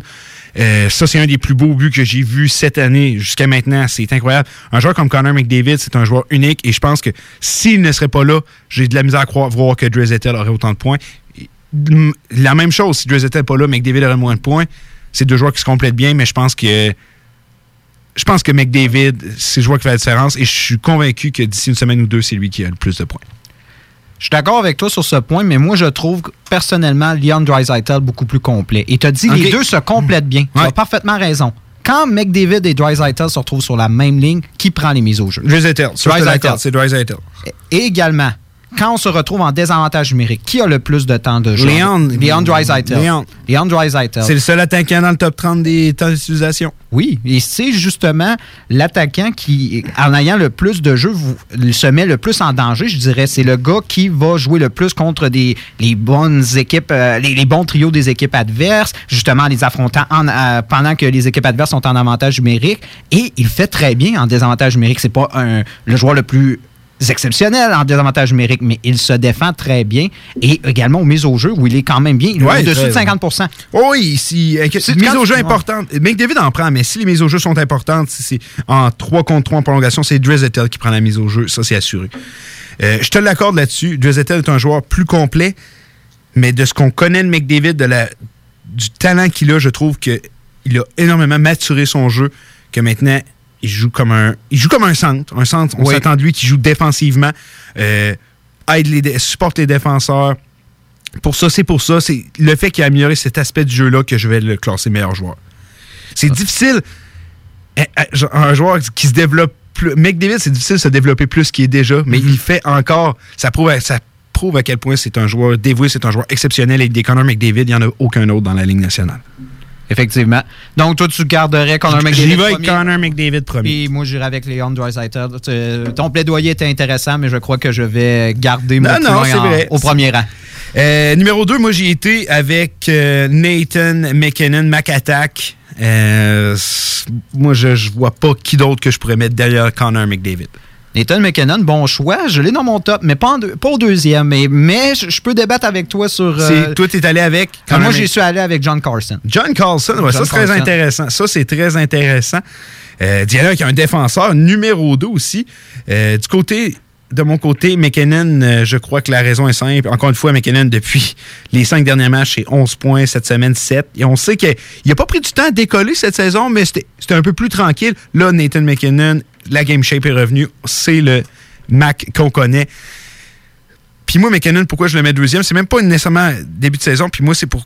Même s'il y aurait une, moins bonne début de saison, qu'il y aurait moins de points, je ne peux pas l'écarter de mon top 5. Puis pourquoi moi, c'est. Ça va paraître banal, comme je vais le dire demain, mais c'est de ce qu'il y a dans ses yeux à Nathan McKinnon. J'ai jamais vu un joueur autant vouloir gagner. On sait quand il a perdu les nerfs, quand il a pas été. Quand les. euh, quand son coach l'an passé avait pas enlevé le gardien parce que lui il dit non, non, on peut aller scorer. Puis tout. On- il y avait eu un certain euh, qui l'avait agrippé, l'avait fait tomber un peu du banc pour le calmer. Nathan McKinnon, c'est un joueur qui veut plus que les autres. C'est un joueur qui est complet, rapide. Je sais pas si tu as vu la séquence. euh, le match, c'était contre qui déjà? Euh, Donskoy à la rondelle en centre de la patinoire, sait pas trop quoi faire avec. McKinnon vient carrément lui enlever la rondelle, dépasse le joueur adverse et loge la rondelle derrière le filet. Et la- quand il s'élève ses buts, c'est les yeux qu'il a. Moi, c'est un, moi, Nathan McKinnon, c'est un gagnant. C'est l'un des joueurs les meilleurs de la Ligue nationale. Et avec l'attitude qu'il a, ça me rappelle un peu Jonathan Taze. Euh, c'est sûr, plus de skills que de Jonathan Taze. Mais c'est ça qui, le met dans une classe à part, selon moi, c'est que l'attitude de Nathan McKinnon, c'est que c'est un gagnant naturel. J'aime ton parallèle avec Jonathan Taze parce que. mal- Capitaine Bougon. C'est ça, que de Captain Bougon. Oui, Nathan McKinnon n'est pas le capitaine de cette équipe, mais c'est un leader silencieux. Oui, Et, et prône par le geste. Il montre la bonne voie grâce à son implication Je- et son désir justement je- de victoire. C'est que tu peux pas te. Vraiment l'expression être lâche avec McKinnon, ça ne passera pas. Après moi, il va te regarder avec des des lasers, les lasers dans les yeux, puis tu vas être là, ok, non, non, je peux pas, je peux pas me pogner le cul avec lui. Là. Hmm. Je peux pas faire ça avec Nathan McKinnon. Puis moi, je pense que c'est l'effet qu'il fait à ses coéquipiers. Euh, c'est un joueur qui. Moi, je on- manque de mots pour le Ouais. décrire Puis on, carrément. puis on voit que justement, son talent se démontre encore plus en ce moment parce que l'équipe est complètement décimée par les blessures. Et malgré les pertes, en plus, il a perdu, lui, ses deux compagnons de trio. deux. Ils jouent avec Calvert puis Donska et je leur enlève rien, mais ce ne sont Non, pas des joueurs exceptionnels. C'est pas, c'est pas Rantanen, c'est pas Landeskog, Non, mais on loin va, de se, là. on va se le dire. Mais il figure encore dans le top 10 des pointeurs de la ligne, malgré, Mhm. cette situation. L'équipe remporte des matchs. En partie grâce, à, grâce au travail de McKinnon. Hier, hier, en prolongation, c'était ridicule. Macor qui laisse la rondelle derrière, McKinnon la reprend et là, lui, il se l'est dit non, non, moi, je vais marquer un but. Il patine tellement explosif avec sa façon de patin. Il a des mains, une vision de jeu incroyable, un lancer des meilleurs lancers de la Ligue nationale. C'est pour ça que je mets Nathan McKinnon numéro 2 et sans problème. Et dans ma tête, McDavid McKinnon, c'est l'avenir de la Ligue nationale ce qui a trait des attaquants. Euh, la relève est belle avec des joueurs comme lui et c'est pour ça que j'y été Nathan McKinnon. John Carlson, je trouve ça un choix très intéressant. On dirait un peu le mal-aimé de la Ligue nationale. Ce que je veux dire par là, j'ai aucune nomination au euh, Norris de sa carrière, malgré qu'on s'entend que depuis quelques années, il est l'un des défenseurs qui produit le plus offensivement. C'est ça qui est, en- qui est très désolant. Quand on parle d'un défenseur qui, en ce moment, mène les défenseurs de la ligne au chapitre des buts, des mentions d'aide et des points, il a déjà 10 points d'écart avec son plus proche poursuivant, qui est Karl Makar. ouais. Ah, Là, j'ai une petite parenthèse. C'est comme si tu m'appellerais Dal. Ouais, c'est Ton frère s'appelle Ouais. Dale. Kale. Kale. C'est comme mon nom Comme- avec un C. Comme le chou frisé. Eh ouais, en Ouais, je vais me rappeler de ça. C'est Le ça. chou frisé. OK, donc, euh, il est John Carson. euh, je l'appelais Calme au début. Puis, tu sais, j'aurais dû penser parce que c'est mon nom mais avec un C. Ouais, on aurait dû y aller à l'américaine, mais. à Logiquement, fois, mais ouais. Ouais. Ben non, c'est pas vrai, on l'appelait Calais au début, c'est vrai. Ah, et C'est voilà. vrai. Mais j'avais déjà entendu. En tout cas, vas-y, excuse-moi. Oui, oui, c'est pas, c'est pas grave. Euh, On, on avait un segment linguistique qui il devait être fait en nombre. Ben oui. Donc, C'est important. oui, c'est important. Et euh, ce qui est encore plus impressionnant de John Carson, euh, c'est qu'il a réussi un, un record que- qui c'est pas mal passé au silence, mais il a été le défenseur le plus productif du mois d'octobre de, De l'histoire, ouais. Effectivement, c'est vrai. Oui. Et ça a été sur le silence. C'est vraiment, oui. on, on l'a on l'a peu mentionné. C'est un défenseur qui, on le sait, pendant des années, était reconnu pour être une machine à revirement. Mais Ouais. c'est grandement amélioré défensivement, John Carlson. Et une autre statistique que j'ai trouvée très pertinente, il y a un club select. Moi, je dirais qu'il y a à peu près 10 défenseurs dans la Ligue nationale qui jouent autour de 25 minutes, même plus que 25 Ouais. minutes. Il y en a une dizaine. Et dans ces 10 défenseurs, presque aucun de ces défenseurs va avoir un différentiel positif. Ils vont toujours, malheureusement, à cause du temps de jeu, Ouais, ça c'est- finit que c'est normal. C'est la loi ça. des mathématiques. C'est la loi des mathématiques, mais ils vont compenser en avantage numérique en produisant des points normalement. Mhm. On- ça, c'est le pain le beurre des, des attaquants comme Brett Burns et Eric Carson il y a quelques années. Ça a toujours été ça. Les joueurs finissent toujours avec un différentiel négatif. Mais John Carson, lui, non seulement il est positif, il est dans la dizaine. Je pense qu'il est à plus 10, si mon souvenir est bon, plus 11, en tout cas. Ouais, je crois. Ouais, dans, dans ce coin-là, il n'y a personne. C'est tout des différentiels négatifs. Lui, il réussit à être un excellent joueur de 5 contre 5. Et tous ses collègues, lui, ils ont toujours, c'est ça, comme je dis, il y a des, un différentiel négatif. Et justement, il est extrêmement dangereux en, en avantage numérique et il fait très bien en désavantage numérique. C'est le défenseur, moi, je trouve. Si j'aurais à faire un moule du défenseur de la Ligue nationale, que- qu'est-ce que tu veux? Tu veux John Carson. Moi, honnêtement, je, je le mets, je le mets deuxième et pour raison. Moi, je, je pense qu'on le retire de Washington en ce moment. Qui devient le, qui est le premier défenseur? à Ah, non, euh, en ce moment, non. Ah non, il n'y a ont- ils ont personne. plusieurs jeunes défenseurs en, en devenir, mais non. Euh, on sait que la défensive va énormément changer avec la perte des Hosler, Niskanen, Harpick au courant des dernières années. John Carlson est resté et c'est pas pour rien. C'est lui, derrière lui qu'on voulait bâtir, euh, qu'on voulait. C'est le carrière. De toute façon, tu peux pas le- le- l'enlever d'avec Ovechkin. C'est lui qui lui fait ses passes depuis des années. Qui. Non, honnêtement, euh, John Carlson, ça, je suis d'accord pour toi, tu l'enlèves des Capitals et ça fait très, très mal. Mhm. Très, très mal. Euh, c'est un très bon choix. Deuxième, deuxième position, très intéressant. Troisième position, j'étais avec Drizzettel. On recommencera pas à parler Non, de Drizzettel. ben, ben, c'est involontairement, fina- euh, ça, ça tombe bien. Moi, j'avais mis Connor McDavid. Bon, ben, regarde, on Non. les a inversés. Euh, on n'ira pas plus loin. On- vous connaissez nos raisons pour qu'on les met là. Euh, Drizzettel, euh, cette année, euh, regarde, dans ses cinq derniers matchs, il y a 15 points. C'est difficile qu'il ne soit pas là. Oui. Ça, ça va s'arrêter là. McDavid, 14. Donc, en cinq matchs, les deux ont fait 29 points, ce qui n'est pas... Ce qui n'est pas dégueulasse. C'est ce pas piquer des verres. Non, ouais, c'est c'est très bien dit. Euh, numéro 4, j'ai beaucoup, beaucoup hésité. J'ai été avec David Pasternak. Ça peut paraître un choix un peu tiré par les cheveux, même s'il a dominé euh, le tableau des marqueurs pendant un certain temps avant que M. McDavid et Drizzettel explosent. Euh, il est toujours dans le top. On sait, euh, joue l'un des meilleurs trios de nationale avec euh, Brad Marchand et Bergeron. J'aurais pu, mettre- pu mettre Marchand, j'aurais pu mettre Pasternak. Pasternak, la raison pourquoi je l'ai mis là, j'ai eu la chance de le voir plusieurs fois dans les, euh, dans les dernières semaines. Euh, les habiletés à marquer, à trouver de l'espace dans la patinoire de ce joueur-là sont exceptionnelles. Il n'y a pas beaucoup de joueurs simplement âgés de 23 ans. Il faut se rappeler de ça. Pasternak, ça fait tellement longtemps qu'il est dans la ligue qu'on a l'impression qu'il est rendu à 25, 26. Non, il a 23 ans, Pasternak. Et ces capacités-là, les mains de ce joueur-là. Moi, Pasternak, pour moi, c'est l'un des joueurs avec le plus d'habilité dans la Ligue nationale. Et je trouve ça intéressant parce qu'on sait que la République tchèque a déjà été une puissance. Et au courant des dernières, on va dire, dernières décennies, il n'y a pas eu de, pas nécessairement de très, très grands joueurs. Il y a eu des Voracek, eu quelques-uns. Mais depuis quelques années, avec des Vrana qui commencent à être dominants, Pasternak et d'autres joueurs qui s'en viennent, c'est le fun pour la République tchèque de redevenir un peu une puissance euh, au monde du hockey. Et je pense qu'ils l'ont, leur puissance, en David Pasternak. C'est leur meilleur joueur tchèque et ça, c'est indéniable. Donc, euh, c'est pour ça que je l'ai mis quatrième, mais j'aurais pu aussi bien mettre Brad Marchand avec lui. J'ai, failli mettre un combo, j'ai dit non, mais mes cinq joueurs ne trichent pas. J'ai mis David Pasternak pour cette raison. J'aime ton analyse. Par contre, justement, tu as mentionné le fait qu'il joue dans un trio, on s'entend le meilleur trio de la Ouais. Ligue nationale. J'enlève rien à Pasternak. Il est capable de marquer sans eux. Il peut se créer de l'espace. Ouais, ouais, il peut enfiler l'aiguille. Mais on l'a vu durant les dernières séries. C'est un joueur qui s'efface très rapidement quand le jeu devient trop physique. Ben, il a quand même récolté 19 points l'an passé. en Il a récolté, mais rendu, en- rendu- euh, moi, je pense que c'est une des raisons à- contre la série à Saint-Louis. Il a manqué d'essence. A Ouais, ça, je suis d'accord.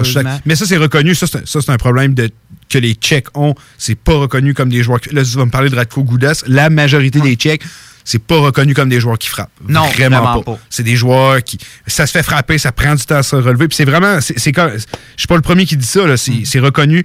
Donc, effectivement, quand ton meilleur joueur est un Tchèque, ça se peut qu'en série, quand ça arrive à la fin, tu trouves le temps, ils trouvent le temps un peu plus long parce que c'est pas des joueurs qui vont, euh, qui vont frapper énormément. Non, c'est des joueurs qui sont habitués à de très grandes patinoires, à du jeu beaucoup plus, justement, de patin, pas un jeu Ouais, physique. effectivement. Et ça- des fois, ça prend du temps à s'adapter à la Ligue nationale pour eux. Puis Mais oui. on dirait que c'est- c'est- malheureusement, quand on arrive dans la Ligue nationale et qu'on se fait plaquer, plaquer, plaquer, plaquer. Non, c'est ça.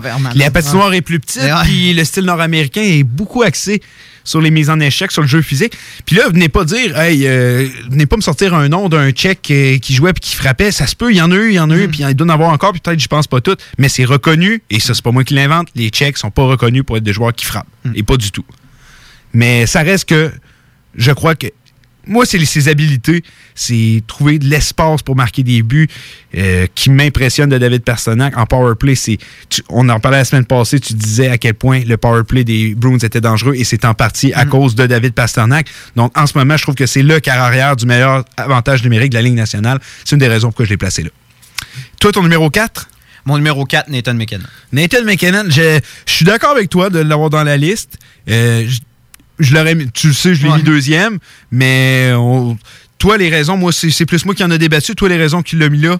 Ben, on a fait un, un bon tour de piste, mais moi, je, ce qui m'a vraiment le plus marqué de Nathan McKinnon, c'est euh, c'est une véritable menace, peu importe la situation. Il est capable de marquer autant que de, de faire alimenter ses coéquipiers. C'est ça qui m'impressionne le, le plus de lui. Et justement, dans le contexte que le Colorado, l'infirmerie déborde, il performe malgré tout. Il porte l'équipe euh, en ce moment sur euh, ses épaules et c'est ça qui est impressionnant. C'est là qu'on voit les meilleurs joueurs. C'est Ouais. dans l'adversité. Et c'est pour ça, je je l'ai mis, je l'ai mis quatrième. Mais euh, hon- honnêtement, j'aurais très bien pu jouer. Moi, je trouve que Ouais, c'est ça, c'est ouais, ça la magie de ce top 5-là. On peut, on peut- Oui, oui, effectivement, c'est ça. Puis c'est le fun d'avoir deux opinions différentes, de voir euh, euh, les directions qu'on peut aller, le- la façon qu'on analyse le tout. Et aussi, que tu dis ça, Rantanen n'aurait pas été blessé. Probablement qu'il serait dans un de nos top 5. Là. Euh, euh, mon 5, je vais finir avec mon 5 parce qu'il va sûrement te faire écartiller les yeux. Il va avec le tien. Moi, Austin Matthews. Austin Matthews, oh que ça, j'aime pas ça. ça, j'aime pas ça. C'est un joueur talentueux. Parce que moi, quand je fais un top 5, puis ça doit être une raison pour que j'ai placé McKinnon aussi. Moi, je vais beaucoup avec l'attitude. C'est pas rien que les habiletés, c'est l'attitude, c'est ce que le joueur dégage, ce qu'il fait pour son équipe. Un peu, c'est un peu ma course au hard dans, dans ma tête. Tu vois ce que je veux dire? Euh, Matthew, je le trouve tellement cocky, je trouve tellement que c'est un joueur égocentrique. C'est pour ça que je ne le mettrais pas dans un top 5. Mais est-ce qu'il a le talent? Est-ce que c'est un joueur exceptionnel? Est-ce qu'il a l'un des meilleurs tirs de la Ligue nationale? Oui. Vas-y avec ton plaidoyer, là, je l'ai déjà. euh, moi, j'ai- été du mien, vas-y avec le tien. Convainc-moi de le mettre cinquième. Moi, je vais mettre Austin Matthews pour euh, trois principales raisons. La première, en 5 contre 5, c'est probablement un des meilleurs joueurs, si ce n'est pas le meilleur joueur de 5 contre 5. Dans tous les attaquants du top 50, il y a juste, il y a juste Gabri- Jean-Gabriel Pajot qui a un différentiel supérieur au sien. En ce moment, de, euh, Austin Matthews a un différentiel de plus 10. C'est le joueur le plus dangereux, je trouve, en 5 contre 5. Et contrairement aux autres joueurs de centre qui dominent la colonne des pointeurs, il est dans le top 10 des meilleurs gagneurs de mise au jeu. Ça, c'est vrai, c'est vrai, c'est vrai. C'est drôle d'en parler parce que hier, j'ai tout feuilleté ça, puis ouais, c'est vrai, il a des meilleurs. Effectivement, c'est un des meilleurs. Puis on sait que c'est de quoi habituellement que les jeunes, les jeunes ça, joueurs développent avec le temps. C'est rare que des grands gagneurs de mise en jeu. Tu sais, on sait, euh, les Ryan O'Reilly, Adam Laurie, tout ça, c'est des joueurs qui l'apprennent avec le temps. Et euh, JB Eagle, euh, on s'entend gagner des mises au jeu. Tu le développes vraiment en grandissant. C'est, quoi qu'il faut que tu pratiques, pratiques et pratiques. Fait qu'à un, un jeune âge comme euh, Stan Matthews, être capable d'être aussi bon en mise au jeu, c'est vraiment impressionnant. Ça, je te l'accorde. Oh oui, ça a pris des, joueurs sensationnels comme Crosby, ça a pris plusieurs années. Austin Matthews est à sa quatrième année dans la Ligue nationale et il domine déjà à ce chapitre. Il y en a, font- ils font pas ça à cet âge-là. Ça prend vraiment. Non. Oh non, non, c'est dans, dans le, euh, le- On dit le Sweet euh, 27, c'est pratiquement rendu à 27 Ouais, ans. c'est ça, c'est que le, que le joueur euh, atteint cette maturité, il l'a déjà. Je suis d'accord avec toi. C'est un joueur égocentrique. C'est un joueur probablement très mal aimé de son entraîneur, probablement très mal aimé de ses coéquipiers, mais malgré cela, je crois que c'est le seul joueur qui peut se regarder dans un miroir en ce moment à Toronto. Ouais, puis il est allé d'une déclaration intéressante euh, euh, aujourd'hui, justement, disant que euh, arrêtez de parler des histoires de vestiaire, blablabla. Les seules raisons pour qu'on ne gagne pas, c'est nous. Mais en tout cas, c'est un choix intéressant. Côté talent, Austin Matthews, j'y enlève rien, mais rien du tout. Mais moi, j'ai un peu de difficulté à le mettre dans ma liste. Mon premier, on est rendu à ça. Mon premier, euh, je te le cacherai pas. Victor Mété. Non, c'est pas vrai, mais. Euh, non, euh, moi, j'y étais avec Kyle McCarr. je sais, je sais, je sais ce que tu vas te dire. J'en ai parlé tantôt, fait que je ne redirai pas tout ce que j'ai dit, mais Kyle je vous jure, moi, j'ai jamais vu un défenseur comme lui. Un défenseur tellement mobile. Il- Les changements de direction qu'il peut faire. Ce gars-là a tous les talents d'un défenseur offensif, alors qu'on, mettons, la vision de jeu, le lancer, euh, la rapidité, la mobilité, il les a tous les talents. C'est très rare de voir des joueurs avec, comme on disait, Billy Bean euh, dans euh, le Moneyball, les cinq talents. Il les a tous, ces talents-là. C'est pas le joueur nécessairement le plus physique. Non, 5 pieds 11, si mon souvenir est euh, bon. ouais, pas Macor, plus c'est que ça. 5 pieds 11. Ouais, ouais, 5 5 pieds pieds 11. 11. Mais il est quand même. Mais tout ça pour dire, Kyle Macor nous a prouvé au courant des dernières semaines qu'il est arrivé dans la Ligue nationale, puis c'est comme si c'était un vétéran. Il joue comme si ça fait plusieurs années que c'est- pas nouveau. Ça n'a pas l'air d'être nouveau pour lui. Il joue comme. Il joue comme un joueur qui est déjà aspirant à gagner un trophée Norris. Oui, on en a parlé. On en a parlé. Oui. C'est un défenseur qui semble tellement complet. Et je vous le dis, là, c'est le futur meilleur défenseur de la ligne nationale. Puis j'aimerais ça le comparer, c'est le Connor McDavid de la défensive. Moi, c'est comme ça que je le vois. C'est un joueur incroyable à voir jouer. C'est un joueur, comme je vous dis, qui a tous les talents. Et j'ai hâte de voir s'il va pouvoir faire durer ça. Euh, Parce que j'ai fait un petit, un petit bet avec euh, Flamer, justement. Moi, j'ai dit qu'il allait faire 80 points cette année. J'ai hâte de 80 voir. points? Moi, je pense Ben, en ce moment, il y a un point il y a la match. moyenne, il y a la moyenne. Euh, on va voir si ça va perdurer, mais je vous le dis, si vous avez la chance de le voir. Et même mercredi 27 novembre, il y a un match Oilers Avalanche à 22h. Si vous avez pouvez voir ce match, que ce soit sur les applications, sur NHL Centers, sur n'importe quoi, euh, ben, c'est un potentiel match que vous faites aussi à Sportsnet. Euh, Écoutez ce match-là, vous n'allez pas être déçus. Euh, L'Avalanche, ça va être un match à la maison. Et là, regarde, on a fait notre top 5. Il- les gars de l'Avalanche puis Oilers, il en est sorti. Fait que le spectacle va être là. Le dernier match, c'était un peu plate. C'était euh, Werner dans les buts. On sait que c'est pas c'est le troisième gardien de l'Avalanche. Grubauer devrait être de retour mercredi le 27 novembre. Je vous invite fortement à regarder le match entre les Oilers et l'Avalanche. Il y a quelques années, vous m'auriez dit, tu te fous, c'est un. OK, checker McDavid, faire un bout ou deux, j'en ai rien à. Je m'en balance. Je vous garantis que ça va être un match incroyable avec les joueurs les plus talentueux de la Ligue nationale. Et euh, toujours agréable aussi de regarder le McDavid Show. Et euh, On va aller prendre une petite pause, puis je vous laisse sur une petite chanson euh, pour qui devrait plaire aux fans de Connor McDavid.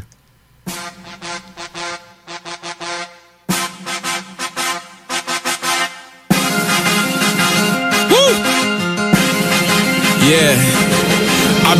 On your whole team, Connor McDavid. Young player, but I'm in the league. Connor McDavid anticipated when I came in. We be winning when the game ends.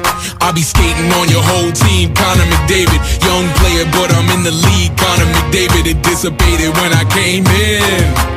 We be winning when the game ends. I feel like Connor McDavid. I'm the wrong one to play with. If a player try to check me, then my goons have to chase him.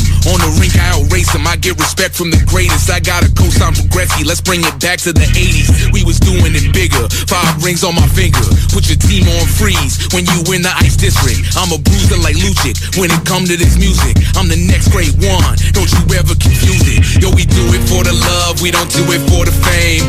Reppin' Edmo. We don't play for the flames. Yeah, we caught a few L's. Now we back in the game.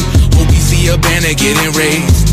I'll be skating on your whole team, Connor McDavid. Young player, but I'm in the league. Connor McDavid anticipated when I came in. We be winning when the game ends. I be skating on your whole team, Connor McDavid. Young player, but I'm in the league. Connor McDavid anticipated when I came in. We be winning when the game ends.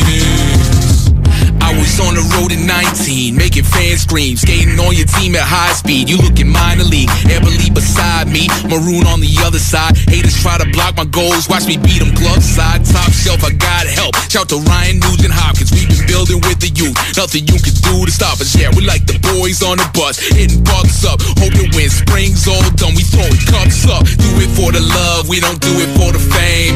Reppin' Edmo, we don't play for the flames. Yeah, we got a few L's, now we back in the game. Oh, we see a banner getting raised. I'll be skating on your whole team, Connor McDavid. Young player, but I'm in the league. Connor McDavid anticipated when I came in. We be winning when the game ends. I be skating on your whole team, Connor McDavid. Young player, but I'm in the league. Connor McDavid anticipated when I came in. We be winning when the game ends. Uh, City of champions. Yeah, we bring it back again.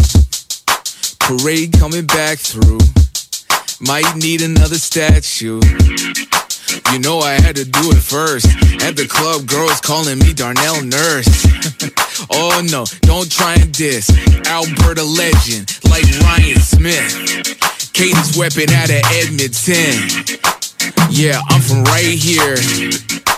Shout out to Mike Greer and George LaRock.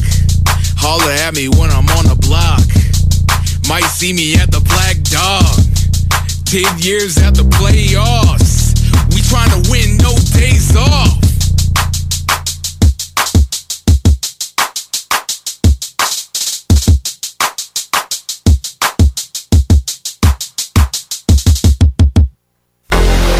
Tu cherches un ou une partenaire pour réaliser tes fantasmes sexuels?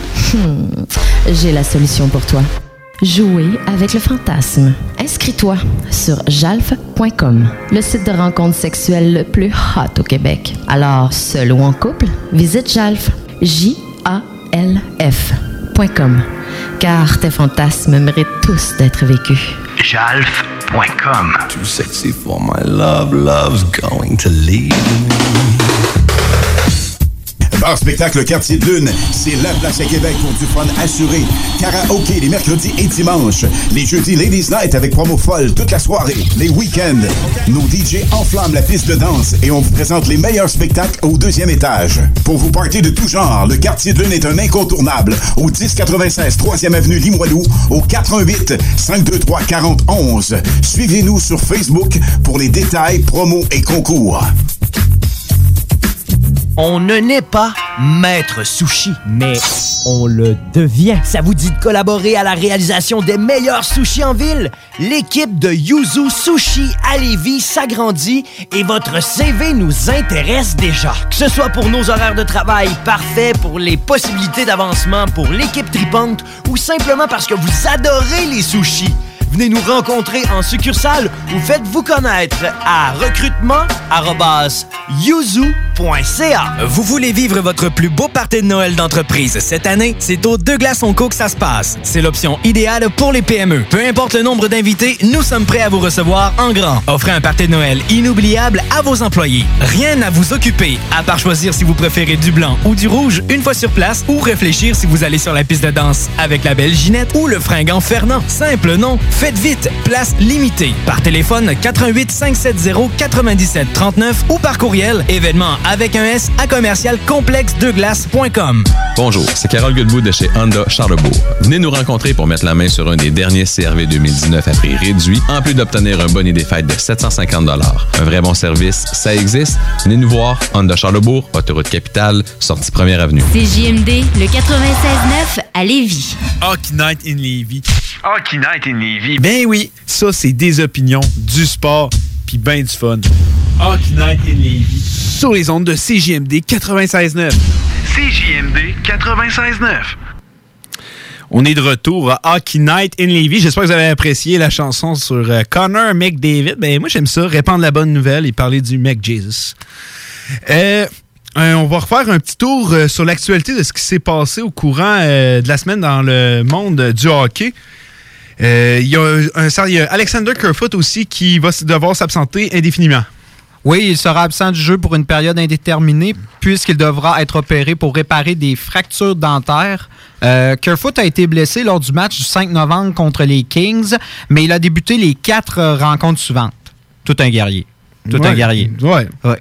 Il a toutefois exprimé qu'il ressentait de la douleur au visage et des examens supplémentaires ont révélé qu'il devait être opéré d'urgence.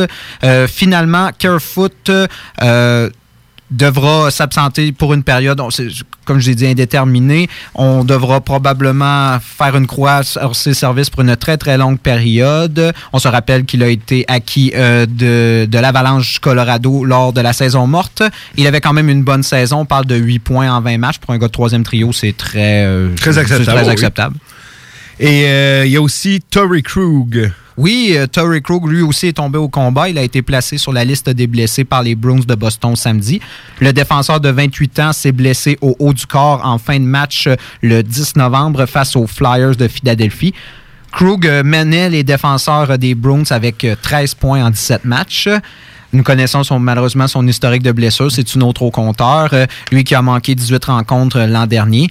Et c'est une pierre qui tombe euh, encore sur le visage de, des Bruins euh, qui doivent composer avec de nombreuses blessures. Pas moins de 10 joueurs réguliers en ce Une- moment. Une seule blessés. victoire à leurs cinq derniers matchs. Oui, c'est là que ça a débuté. On voit que c'est vraiment le de quand les joueurs ont commencé à se présenter à l'infirmerie pour des bobos, ben malheureusement les, les points euh, ont, ont commencé à se faire plus rares. On, on s'entend qu'on perd Krug, mais aussi euh, Bergeron, DeBross, des joueurs très importants dans la formation.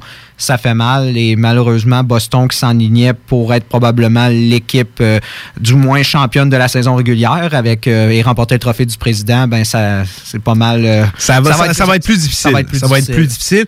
Et Tarasenko, que sa saison est terminée, on en sait un peu plus. Oui, Vladimir Tarasenko qui s'est disloqué l'épaule gauche le 24 octobre, un mec qui n'a pas la garantie quant à son retour dans la formation des Blues de Saint-Louis. Au départ, on pensait à un retour théorique autour du 29 mars. C'est très tard dans la saison, on s'entend. Il aurait joué simplement une, je crois que c'est autour de 5 matchs, pas plus que ça. Euh, mais l'équipe sera plus prudente cette fois parce que Tarasenko, on se souvient, il avait manqué des matchs justement pour le même type de blessure. C'est la deuxième fois et c'est en plus à la même épaule ce qui est vraiment euh, alarmant, c'est dans son cas. Euh, donc, euh, pour éviter que justement cette blessure se remanifeste dans le futur, on va être beaucoup plus prudent. On va éviter un re- retour hâtif, ce qui est dommage parce que Tarasenko avait récolté déjà 10 points en 10 matchs. Et on sait que Saint-Louis euh, voit une autre...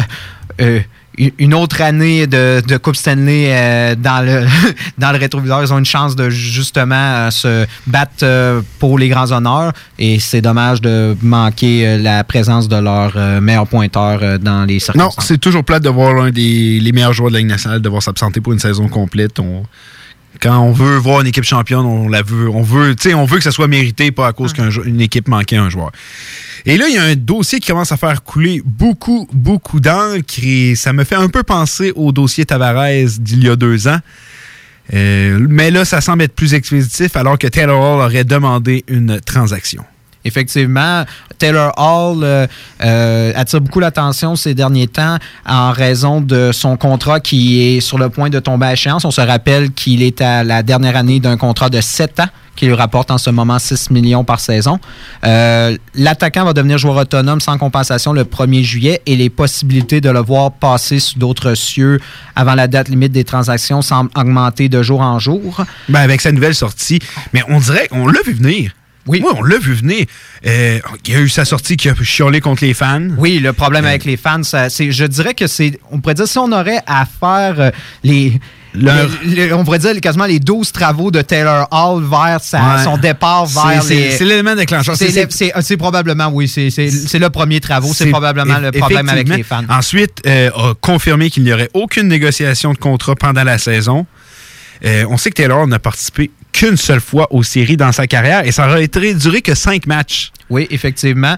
Et un autre facteur que je trouve euh, très important dans sa prise de décision, oui, il veut gagner et en ce moment, les Devils ne semblent pas lui donner les joueurs pour le faire croire que, au du moins, l'équipe a une, On qu'une chance. Tu sais, on regarde ça d'un autre angle. euh, On était en mode séduction des Oh Devils. oui, c'était la- un mode, la grande séduction pour garder Taylor Hall. Ça, c'est clair et net. Wayne Simmons s'est amené, Piquet Subban s'est amené. On a eu Jack Hughes, Nikita Gusev. Mais on savait qu'ils savaient beaucoup améliorer, mais dans les filets, ils ne s'avaient pas amélioré et c'était leur grosse lacune. Euh, on savait que cette équipe-là n'allait pas faire les séries. Et je crois que Taylor Hall, c'est la goutte qui a fait déborder le vase. Je crois que ce joueur-là est tanné. Je crois qu'il veut gagner. Et je ne vois pas rester avec les Devils. Et je ne- j'ai j'ai eu tendance à croire que les Devils allaient s'entêter à vouloir le signer, mais je pense qu'avec sa demande de transaction, il sera échangé au courant de la saison. J'en suis, je commence à en être convaincu. Oh, et pour éviter, tu as parlé du, euh, de John Tavares, mais moi, j'irai encore plus récemment avec le fiasco de- des Blue Jackets de Columbus. euh, Panarin, ah la oui, encore. Ah oui, j'y avais pas pensé. Excellent. Panarin Bobovski. Oui, effectivement. Euh, c'est très, très bonne comparaison. Tu, tu peux pas te permettre de perdre Taylor Hall pour rien. C'est un joueur de cette qualité-là qui a gagné le, trophée Hart il y a deux ans. Tu peux pas te permettre de voir un gars comme Taylor Hall y arriver. Puis là, ce qui m'amène, c'est quel serait un bon fit pour Taylor Hall? Il y a plusieurs destinations possibles. Plusieurs médias parlent d'un retour à Edmonton. Moi, sérieusement, je trouve ça là d'un ridicule. Ben, Je suis pas d'accord. J'ai de la misère à le croire, mais je dis que c'est pas. Contre Adam Larson, si, euh, on refait la trade. Ben oui. un joueur blessé contre euh, un gars qui peut faire un point par match, euh, ça serait, ça serait d'un ridicule. Puis, sais-tu d'où les rumeurs sont parties de cette histoire? C'est un journaliste qui a demandé à Taylor Hall est-ce que tu verrais un retour possible avec Edmonton? Et lui, il a répondu en bon professionnel. Il a tout simplement répondu J'ai pas encore pensé. C'est difficile en ce moment de se voir dans, ailleurs qu'à- qu'à- qu'au New Jersey. C'est normal. Il va pas ré Non, non, il l'équipe qui est pas, avec. pas, non. en même temps, mais il dit Edmonton serait une bonne équipe. Mais c'est normal. Ouais. Il va pas ridiculiser En plus, aussi un, les autres. en plus, c'est un gars de l'Alberta. C'est ça. Et on a pris vraiment là comme euh, pratiquement un, un vœu de Taylor Hall qui désire retourner à Edmonton. Sérieusement, je trouve ça d'un ridicule. Oui, Edmonton a beaucoup de masse. Ils ont beaucoup de, ils ont beaucoup de millions de, de libres la- l'an prochain. Mais le problème, c'est que cette masse libre, ce, jeu, cette possibilité justement de, de, de, de dépenser, c'est causé parce qu'ils vont avoir 14 joueurs de leur alignement Ouais, qui devront re-signer. chez- Puis il y a des bons, des gros comptes Darnell Nurse qui va être signé très prochainement. Donc, euh, je suis d'accord avec, euh, avec les commentaires que tu dis. Je dis, moi, la seule façon que je vois que ce serait possible, s'il y retournerait là, ça serait vraiment une joke, là, ça serait quand même assez drôle, mais ce que- ce moment, ce qu'ils ont une bonne monnaie d'échange, moi, c'est la façon que je le vois, c'est qu'il y a un certain Yessi Pouillarvi qui veut plus rien savoir. C'est une bonne façon de commencer des négociations avec une équipe qui veut rebâtir un Pouillarvi à peine âgé de 21 ans. C'est une bonne façon de commencer des négociations à mon, à mon œil à moi. là.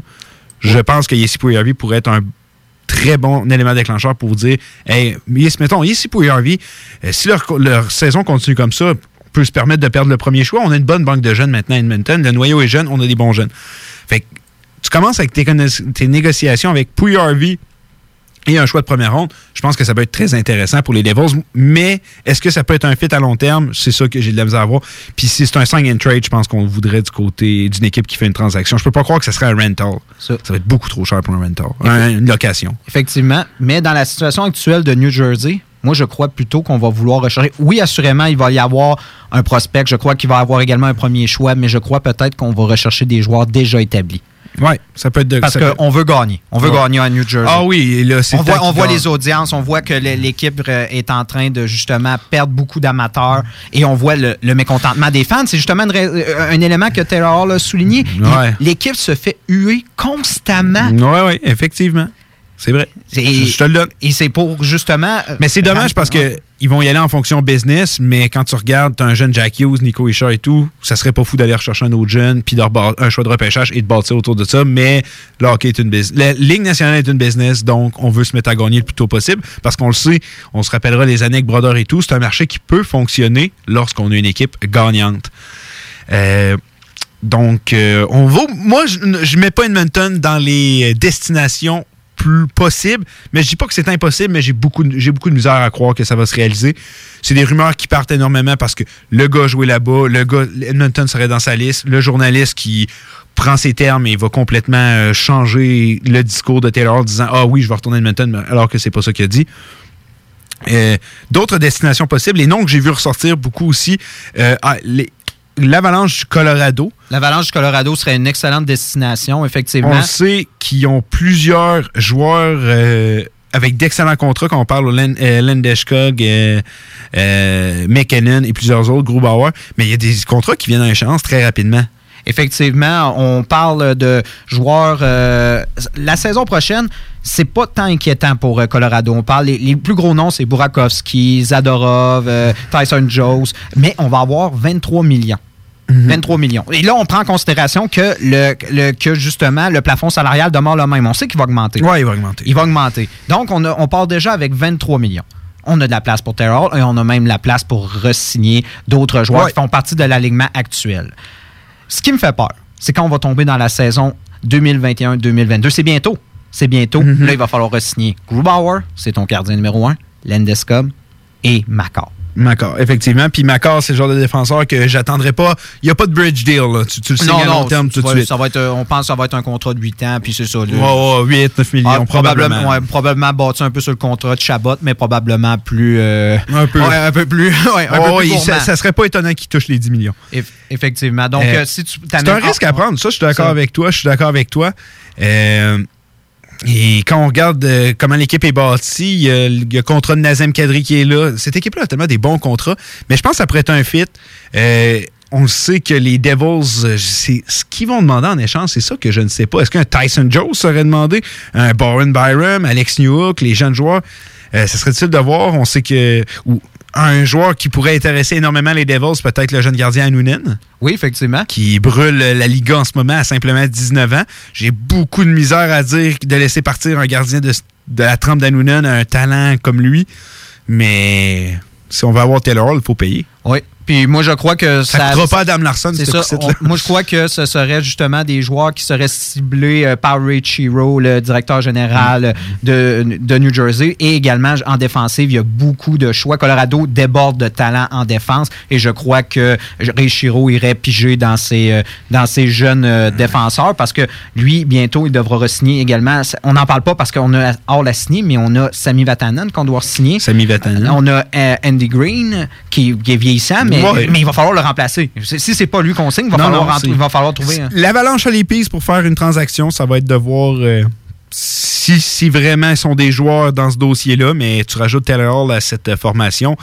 C'est toute qu'une équipe de hockey. On se souvient McKinnon, euh, mais non, McKinnon et Hall qui s'avaient battus pour le Hart il y a deux ans. Les voir les deux réunis ensemble, ça préfère de quoi de très, très intéressant.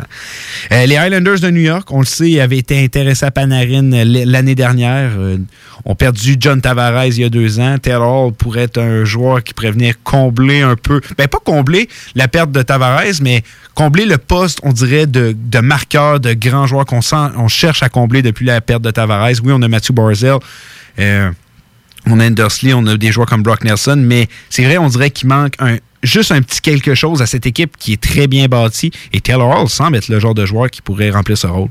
Oui, on manque cruellement d'un attaquant vedette. On sait que Matthew Barzal en est un en, en devenir, mais avec euh, Hall, on aurait déjà un attaquant tout étoile. Ça, pourrait, ça ferait un duo prometteur. Oui. C'est un duo très prometteur. Effectivement, Islanders a également les ressources, que ce soit monétaire, ils ont de l'espace, Mhm. et également ils ont des recrues et des joueurs déjà établis qui pourraient intéresser Mhm. euh, les Devils. Moi, moi- moi, à mes yeux, je pense que c'est le fit le plus parfait. On le sait à quel point ils étaient intéressés à Panarin.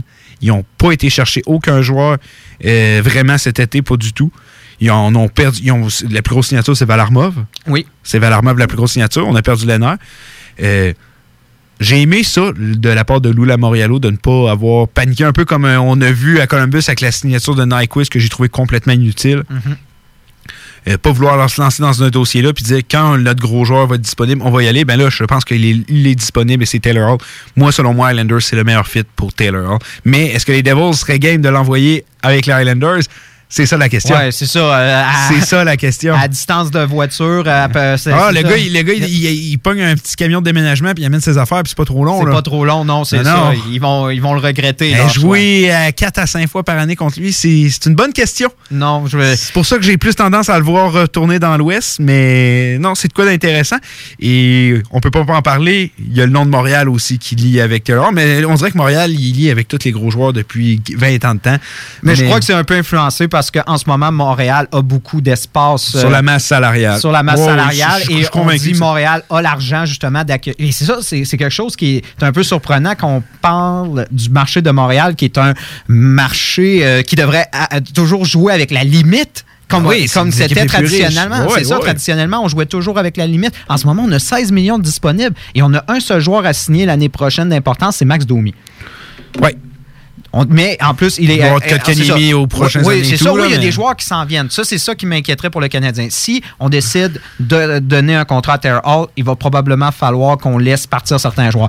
Tu as, euh, tu as nommé Kotkaniemi, mais moi, je parlais beaucoup plus de joueurs qui vont être justement euh, vraiment Non, moi, je parlais des les contrats. OK, oui, oui, oui, ah ouais, effectivement. Les- je les. Dano, les- les Gallagher de ce monde. Est-ce que le Canadien a ce qu'il faut pour aller chercher Taylor Hall? Moi, j'aurais tendance à croire que oui, mais c'est sacrifié beaucoup parce que c'est le Canadien a une banque de jeunes qui s'en vient très intéressante. Euh, c'est de quoi qui a énormément amélioré du côté de Montréal au cours des dernières années. Mais ça serait beaucoup de sacrifices. Il y a des joueurs comme Romanov, probablement, qui seraient, seraient impliqués dans la transaction. Romanov serait assurément. euh, parce que Romanov, que Ray, Shiro a déjà parlé avec Marc Bergevin pour, pour, Romanov. Romanov. Moi, je sais qu'il y a beaucoup de formations qui auraient appelé Bergevin au cours, euh, par rapport à Romanov. Alors, est-ce que tu veux vraiment sacrifier un Romanov, un Suzuki, un joueur, des joueurs de cette trempe-là? Parce que Taylor Hall, on le sait, euh, s'est blessé quand même assez souvent dans sa carrière. Un gros historique de blessure, effectivement. Et on en parlait encore une fois. Est-ce que tu le signes pour ce qu'il a fait ou pour ce, ou ce qu'il va faire? Je pense qu'il reste encore plusieurs belles années à Taylor Hall. Mais c'est quand même un joueur qui est âgé de 28 ans. Moi, donner un contrat de 8 ans à un joueur aussi... euh, Fragile, on va le dire, Ouais, fragile. fragile, fragile. Il va avoir 29 ans pour son premier contrat. Déjà à 29 ans. Hey, c'est triste quand tu checks ça. Une fois série, le gars a un talent incroyable. Une, cinq matchs en playoff, puis il est En rendu 10 à saisons. 28 ans. En 10 saisons, il a connu que Hey, 5 matchs de série. Puis il a été performant. Il avait fait 2 buts, 4 points. Il avait 6 points. Probablement qu'il va arriver en playoff, puis ça va être un joueur incroyable. Parce que Taylor aussi, c'est un joueur, peut-être pas autant que McKinnon, mais c'est un joueur que tu le vois qui veut gagner. Mais moi, je suis convaincu qu'il va laisser un peu d'argent sur la table pour ça. Oui. Je suis convaincu qu'il va laisser de l'argent sur la table. Je vous dis pas qu'il va gagner 2 millions par année, là. mais mettons, un contrat Grand Tannen, ça serait peut-être le contrat idéal pour lui. Peut-être qu'il serait prêt à peut-être retirer 1 million, 1 million 500 000. Mettons 8 millions par année, là, je pense qu'il serait prêt à signer à ça pour être avec une équipe gagnante. Euh, le gars doit être tanné, mais tanné. Là. Hey, tu pars des Oilers, t'en vas avec les Devils. Les Oilers, finalement, ça commence, on commence à voir la lumière au bout du tunnel.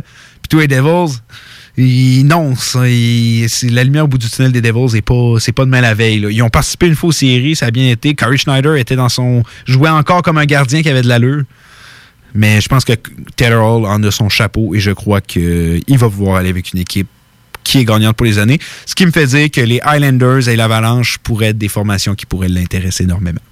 Effectivement, je crois que c'est la victoire qu'il va rechercher. Et tu as parlé du côté monétaire. Moi, je crois que s'il est échangé et qu'il a justement cette fameuse huitième année, en étant avec l'équipe parce qu'on sait que lorsque tu appartiens à l'équipe, tu as le droit de signer le joueur pour 8 ans, alors que s'il signe euh, comme joueur autonome dans une autre équipe, il aura 7 ans. Cette sécurité supplémentaire, sachant qu'il sait, il le sait, que c'est un joueur fragile, ce 8 ans, il va pouvoir laisser probablement quelques millions euh, sur la table pour le salaire moyen, pour ce qui est, impliqué sur la masse. Donc, euh, il y a des équipes qui seraient très intéressées à lui, mais je crois que s'il si, demande plus de 10 millions par année à l'impact, euh, sur l'impact de la masse salariale, je crois qu'il y a certaines équipes qui vont reculer. Ouais, moi aussi, je suis convaincu. Comme on dit, c'est un joueur qui s'est blessé, c'est un joueur qui, tranquillement pas vite, approche la trentaine. Euh, 10 millions de dollars, c'est beaucoup, mais comme je te dis, je suis tellement convaincu qu'il va laisser de l'argent sur la table pour être une équipe gagnante. Euh, J'en suis 100% convaincu. Euh, restez des nôtres. Après la pause, on va parler Hockey Night in Levy redevient hockey, euh, non, Football Night in Levy. Euh, dans deux petites minutes, on va avoir Will avec nous. Hockey Night in Levy. Hockey Night in Levy. Ben oui, ça c'est des opinions, du sport, puis ben du fun. Hockey Night in Levy. Sur les ondes de CJMD 96.9. CJMD 96.9. Hockey Night in Levy. Hockey Night in Levy. Ben oui, ça c'est des opinions, du sport, puis ben du fun. Hockey Night in Levy. Sur les ondes de CJMD 96.9. CJMD 96.9. Hockey Night in Levy. Hockey Night in Levy. Ben oui, ça c'est des opinions, du sport, puis ben du fun. Hockey Night in Levy. Sur les ondes de CJMD 96.9. CJMD 96.9. Les gourous essaient de vous faire croire que vous deviendrez millionnaire en 90 jours, qu'on peut acheter avec zéro comptant. Ici, c'est pas comme ça. On va vous expliquer le vrai fonctionnement de l'investissement immobilier. Ne manquez pas, pendant la bulle immobilière, le Real Talk avec Nikolai Ray, PDG de la MREX. Tu veux changer de style, regarnir ta garde-robe, tanné de ton décor, t'as envie de nouveau. La ressourcerie t'offre une panoplie de vêtements, meubles, décorations. Viens visiter notre deuxième succursale située au 404 rue Taniata. 404 rue Taniata. En plus d'économiser, tu aides la planète en donnant une seconde vie à différents types d'articles. Il suffit d'une visite pour que tu sois charmé. La ressourcerie, tout au même endroit et au meilleur prix. Le yoga à Lévis, c'est Yin Yang Yoga. Vous songez au yoga? Vibrez avec les gens inspirants de Yin Yang Yoga à Lévis Centre-Ville. Que ce soit pour le côté yin, douceur, méditation, respiration, ou encore pour le côté yang, intensité, mouvement. Le yoga à Lévis, c'est le Yin Yang Yoga. Yin Yang.yoga sur Google. Vous voulez vivre votre plus beau party de Noël d'entreprise cette année? C'est au Deux Glaçons Co que ça se passe. C'est l'option idéale pour les PME. Peu importe le nombre d'invités, nous sommes prêts à vous recevoir en grand. Offrez un party de Noël inoubliable à vos employés. Rien à vous occuper, à part choisir si vous préférez du blanc ou du rouge une fois sur place ou réfléchir si vous allez sur la piste de danse avec la belle Ginette ou le fringant Fernand. Simple, non? Faites vite, place limitée. Par téléphone 88 570 97 39 ou par courriel événement avec un S à commercial complexe de glace.com.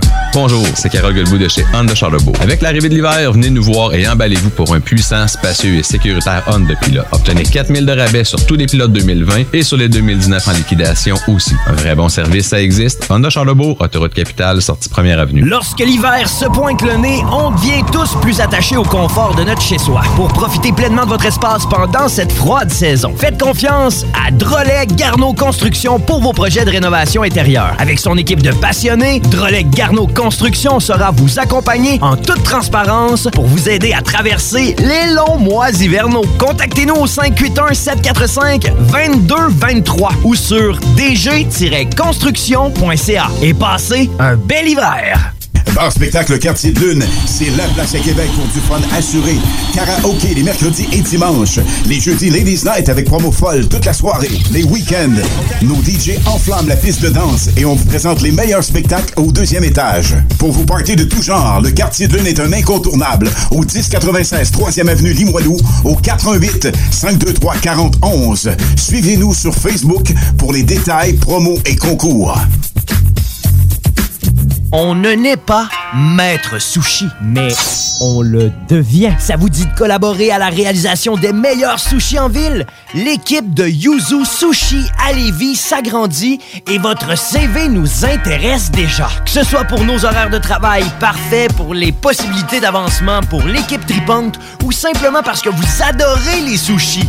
Venez nous rencontrer en succursale ou faites-vous connaître à recrutement.yuzu.ca. Bonjour, c'est Carole Goodwood de chez Honda Charlebourg. Venez nous rencontrer pour mettre la main sur un des derniers CRV 2019 à prix réduit, en plus d'obtenir un bonnet des fêtes de 750 Un vrai bon service, ça existe. Venez nous voir, Honda Charlebourg, autoroute capitale, sortie première avenue. Tonton Café Restaurant. C'est au cœur de Limoilou, tout près du Cégep, au 1098 8e avenue, au coin de la 11e rue. Le griot de la maison en a fait sa réputation, si bien qu'aujourd'hui, au Café Resto chez Tonton, le menu explose de mets et produits à découvrir. Entre autres, les ribs et le tomahawk de porc issus de l'élevage de la ferme Turlot à Saint-Gervais dans Bellechasse. Tonton Café Restaurant sur Facebook. Réserve dès maintenant avec le chef Jim au 88 454 0993. Lorsque l'hiver se pointe le nez, on devient tous plus attachés au confort de notre chez-soi. Pour profiter pleinement de votre espace pendant cette froide saison, faites confiance à Drolet Garneau Construction pour vos projets de rénovation intérieure. Avec son équipe de passionnés, Drolet Garneau Construction sera vous accompagner en toute transparence pour vous aider à traverser les longs mois hivernaux. Contactez-nous au 581-745-2223 ou sur dg-construction.ca et passez un bel hiver. CJMD 96.9. Branché sur Lévis.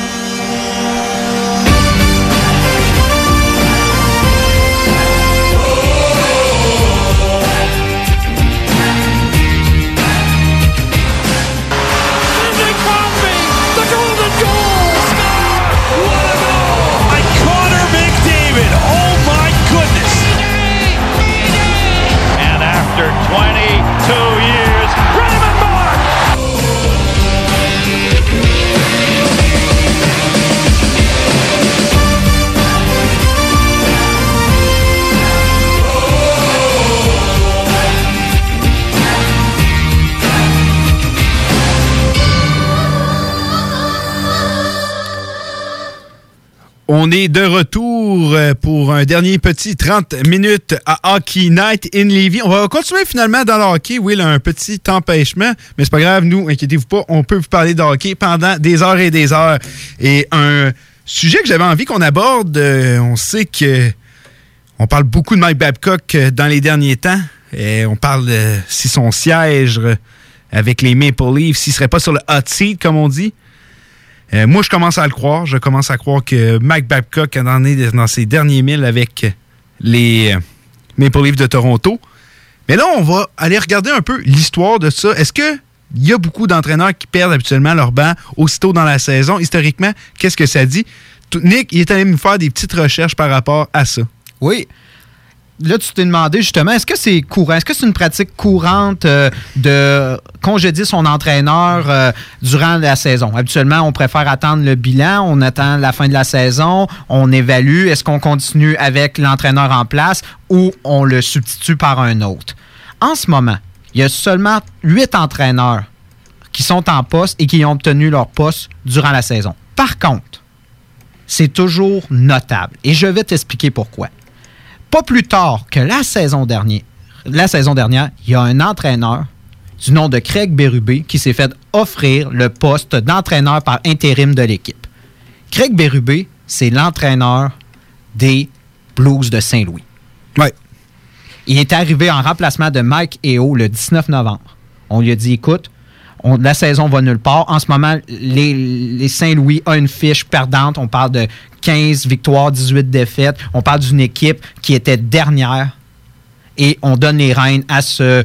On va dire c'est un, c'est un jeune entraîneur. C'est un, entraîneur euh, euh, qui, qui avait débuté euh, de- depuis peu. Et on envoie dans la mêlée comme étant notre entraîneur-chef, du moins pour le reste de la saison. On, on pensait pratiquement que la saison était, était à jeter aux poubelles. Finalement, on connaît l'histoire. On remporte 30 matchs sur 45. On, participe aux séries et on remporte la Coupe Stanley. Oui, oui, c'est vrai. On peut dire que, en- que virer son entraîneur durant la saison, c'est probablement le plus gros électrochoc que tu peux faire. Oui, maintenant, C'est- un changement de culture oui, c'est total. ca- C'est carrément ça. Puis euh, des fois, c'est pas toujours la faute de l'entraîneur, mais c'est la personne qui va écoper. Puis oui, c'est un électrochoc carrément. Et justement, je suis en train de me demander si c'est pas ça que les Leafs auraient besoin en ce moment. Mais c'est sûr que si ton but, c'est juste de donner un électrochoc, c'est quand même un électrochoc à 25 millions. Oui, là, C'est- dans, dans cher le là. Dans le cas des Leafs, mais il y a d'autres équipes que ce serait un électrochoc euh, profitable. On parlait, de, on parlait de Mike Babcock, mais un autre candidat que je vois très bien perdre son siège durant la saison, et j'y vais d'une prédiction, je crois avant Noël, Peter DeBoer. Euh, Peter DeBoer avec les Sharks Avec de les Sharks de. Et je vais t'expliquer pourquoi. Vas-y, explique-moi ça. Peter DeBoer est arrivé avec San Jose durant la saison 2015-2016, au, début de la sa- au début de la saison. On lui donne le poste. Première année, il nous fait une série, il, il nous fait euh, une excellente saison, se rend à la Coupe Stanley. Là, on dit, écoute, on a notre entraîneur qui va nous offrir une possibilité à chaque année de remporter la Coupe Stanley. Et il l'a fait d'une certaine manière. La deuxième saison, il perd en première ronde. OK, c'est pas grave. On efface ça. Troisième saison, deuxième ronde. Et la dernière saison se rend jusqu'en troisième ronde. Le problème en ce moment, c'est que l'équipe est vieillissante. Mhm. On le sait. Oui, on, oui, oui. on a Joe Thornton, on a Marlowe. Euh, Do- Doug Wilson, qui est le, justement le directeur général à San Jose, il sait. Il voit son alignement et il voit que c'est la dernière année. C'est maintenant ou jamais. C'est maintenant, c'est maintenant ou jamais. Et malheureusement, l'équipe en ce moment a une fiche négative. C'est le dernier moment pour, justement pour se donner une chance de Coupe Stanley. Et en ce moment, il y a un entraîneur qui est euh, Bob Bug- Bugner, qui Ouais. est, oui, qui est, le- qui est l'ancien entraîneur adjoint de l'équipe qui a rejoint l'équipe après un court passage avec les Panthers. Malheureusement, on sait ce qui s'est passé. Il a été deux saisons avec les Panthers, des saisons perdantes. On n'a pas participé aux séries. Ben, c'était pas l'homme. On, se- on se souvient de l'histoire avec euh, Dale Talon qui est revenu. C'était pas son homme de confiance. Donc, euh, Effectivement. Mais par contre, Bob Bugner, ce que le monde oublie, c'est que c'est un entraîneur gagnant. C'est un entraîneur qui a connu de, de magnifiques années avec le Spitfire de Windsor, huit ans plus précisément, et deux championnats. C'est un gagnant. Ouais. Et ce serait pas difficile de faire le même move qu'on a vu avec Saint-Louis, justement. Greg Berube était déjà dans l'équipe. non, non, ça, ça, ça, ça me semble logique. Ouais, continue. Ça. Et contrairement à justement, tu as parlé de Mike Babcock, que si on le. On sait 25 c'est 25 millions. Peter Ouais, DeBoer, il, ça- il reste juste un, Un an. an, ouais, c'est vrai. C'est sa an. dernière année, ouais. Un an. Fait qu'on pourrait se le permettre. On, Ouais. on pourrait se le permettre parce que, écoute, c'est la dernière année pour San Jose. OK. Ouais, ouais, ouais. Ça, ça, ça c'est pas moi qui va te donner tort. Là. Là-dessus, là, t'as 100%, mais 100% raison. Euh, c'est la dernière chance. Ça va un peu mieux, dernièrement, un peu mieux. Euh, mais c'est un point intéressant. J'avais pas euh, vu ça de cet angle-là dans ma tête. Je dis pas que DeBoer a son siège assuré, mais c'est pas dans les lui que je verrais le plus. Je dis pas que c'est un mauvais entraîneur. Moi, je dis demain matin, il perd son siège. Je te garantis qu'il en retrouve un dès la saison suivante. Ah, ça c'est sûr. Ça c'est ça c'est ça je suis convaincu. Garanti. Mais là, je parle que vraiment d'un électrochoc qui serait salutaire pour San Jose. Non, puis non, non, c'est- ta logique est vraiment est, est excellente. Moi, de mon côté, l'entraîneur, je pense qui je, je ne pense pas qu'il va perdre son poste pendant la saison parce que c'est une saison qui ne sert complètement à rien pour cette formation. C'est simplement on, on attend le repêchage puis on va bâtir. Euh, c'est l'entraîneur Jim Blashill avec les Red Wings de Détroit. Je vais t'expliquer pourquoi. Jim Blashill est dans l'organisation des, des Red Wings depuis euh, euh, Depuis le, de- depuis le départ de. Non, mais depuis 8 ans. Depuis- oh oui, il a été assistant. Oui. Ensuite, il était dans l'AHL. Il a été champion à sa première saison euh, dans la AHL. Ensuite, a été l'entraîneur de l'homme de Ken Holland pour les quatre dernières saisons, alors qu'on n'aura participé qu'une seule fois aux séries et on n'aura pas dépassé plus que la première ronde. Et depuis, on n'a jamais fait les séries. Est-ce qu'il y a eu des grandes formations avec lui depuis euh, les dernières années? Non, les Red Wings de Détroit, c'est une équipe qui a beaucoup de difficultés depuis les dernières années. Est-ce que c'est nécessairement de sa faute? C'est pas ça que je dis du tout, mais c'est pas Steve Eisenman qui a engagé cet homme-là. Et je crois que pour Blashill, c'est terminé. Il ne finira pas. J'ai l'impression qu'il va peut-être finir la saison et que Eisenman va régler ce dossier cet été. Moi, je crois même Moi, j'irais que- plus que c'est dans cette direction. Moi, je crois que euh, à porte fermée, est déjà en train de- d'interviewer le prochain candidat. Probablement, De- probablement. Mais j'ai l'impression que ce ne sera pas cette année. Non, va- je il pense pas que ça va durant la il saison. Sait, il sait, l'équipe n'ira nulle part cette saison. L'équipe. Puis même, c'est tant mieux pratiquement pour lui. Yzerman, il se dit écoute, on sait que cette saison-là, cette saison va part. ouais. Il n'y avait rien à faire. Peu importe les moves qu'il aurait pu faire, l'équipe, malheureusement, allait finir dans la En plein cave. ça, en plein ça. Tant qu'à y être, on va garder l'homme en place, on va mettre cette saison aux poubelles et on va avoir un choix intéressant pour euh, l'encan de 2000. Effectivement. Qui va être très intéressant. Ben oui. Ben oui, très, très bel encan qui s'en vient. On pourra en parler euh, dans les prochaines semaines. Euh, justement, les codes des joueurs de la LHMQ sont sortis, mais on, on gardera ça pour une autre Oh émission. oui, ça, ça peut faire pratiquement une émission Ah complète en, en- ah oui, en tant que telle. Facilement, mais on connaît Steve Eisenman, euh, grand homme de hockey. Euh, on sait le travail qu'il a fait avec le Lightning. Donc, ce que je viens de dire, c'est tellement un point intéressant. C'est sûr, c'est du Eisenman. Il a dit pourquoi j'irais mettre mon entraîneur en place là, quand je le sais que cette année-là, on n'ira nulle part. À la place, je vais laisser, je vais laisser Jim Blashill avec, euh, avec son bateau qui coule, puis j'amènerai mon, euh, mon nouveau capitaine, mon nouveau euh, leader de mon équipe la saison dernière. Donc, euh, pour Jim Blashill, je crois que. Mais je suis convaincu qu'il va finir la saison. Je suis Oui. pas joueur d'entraîneur, non.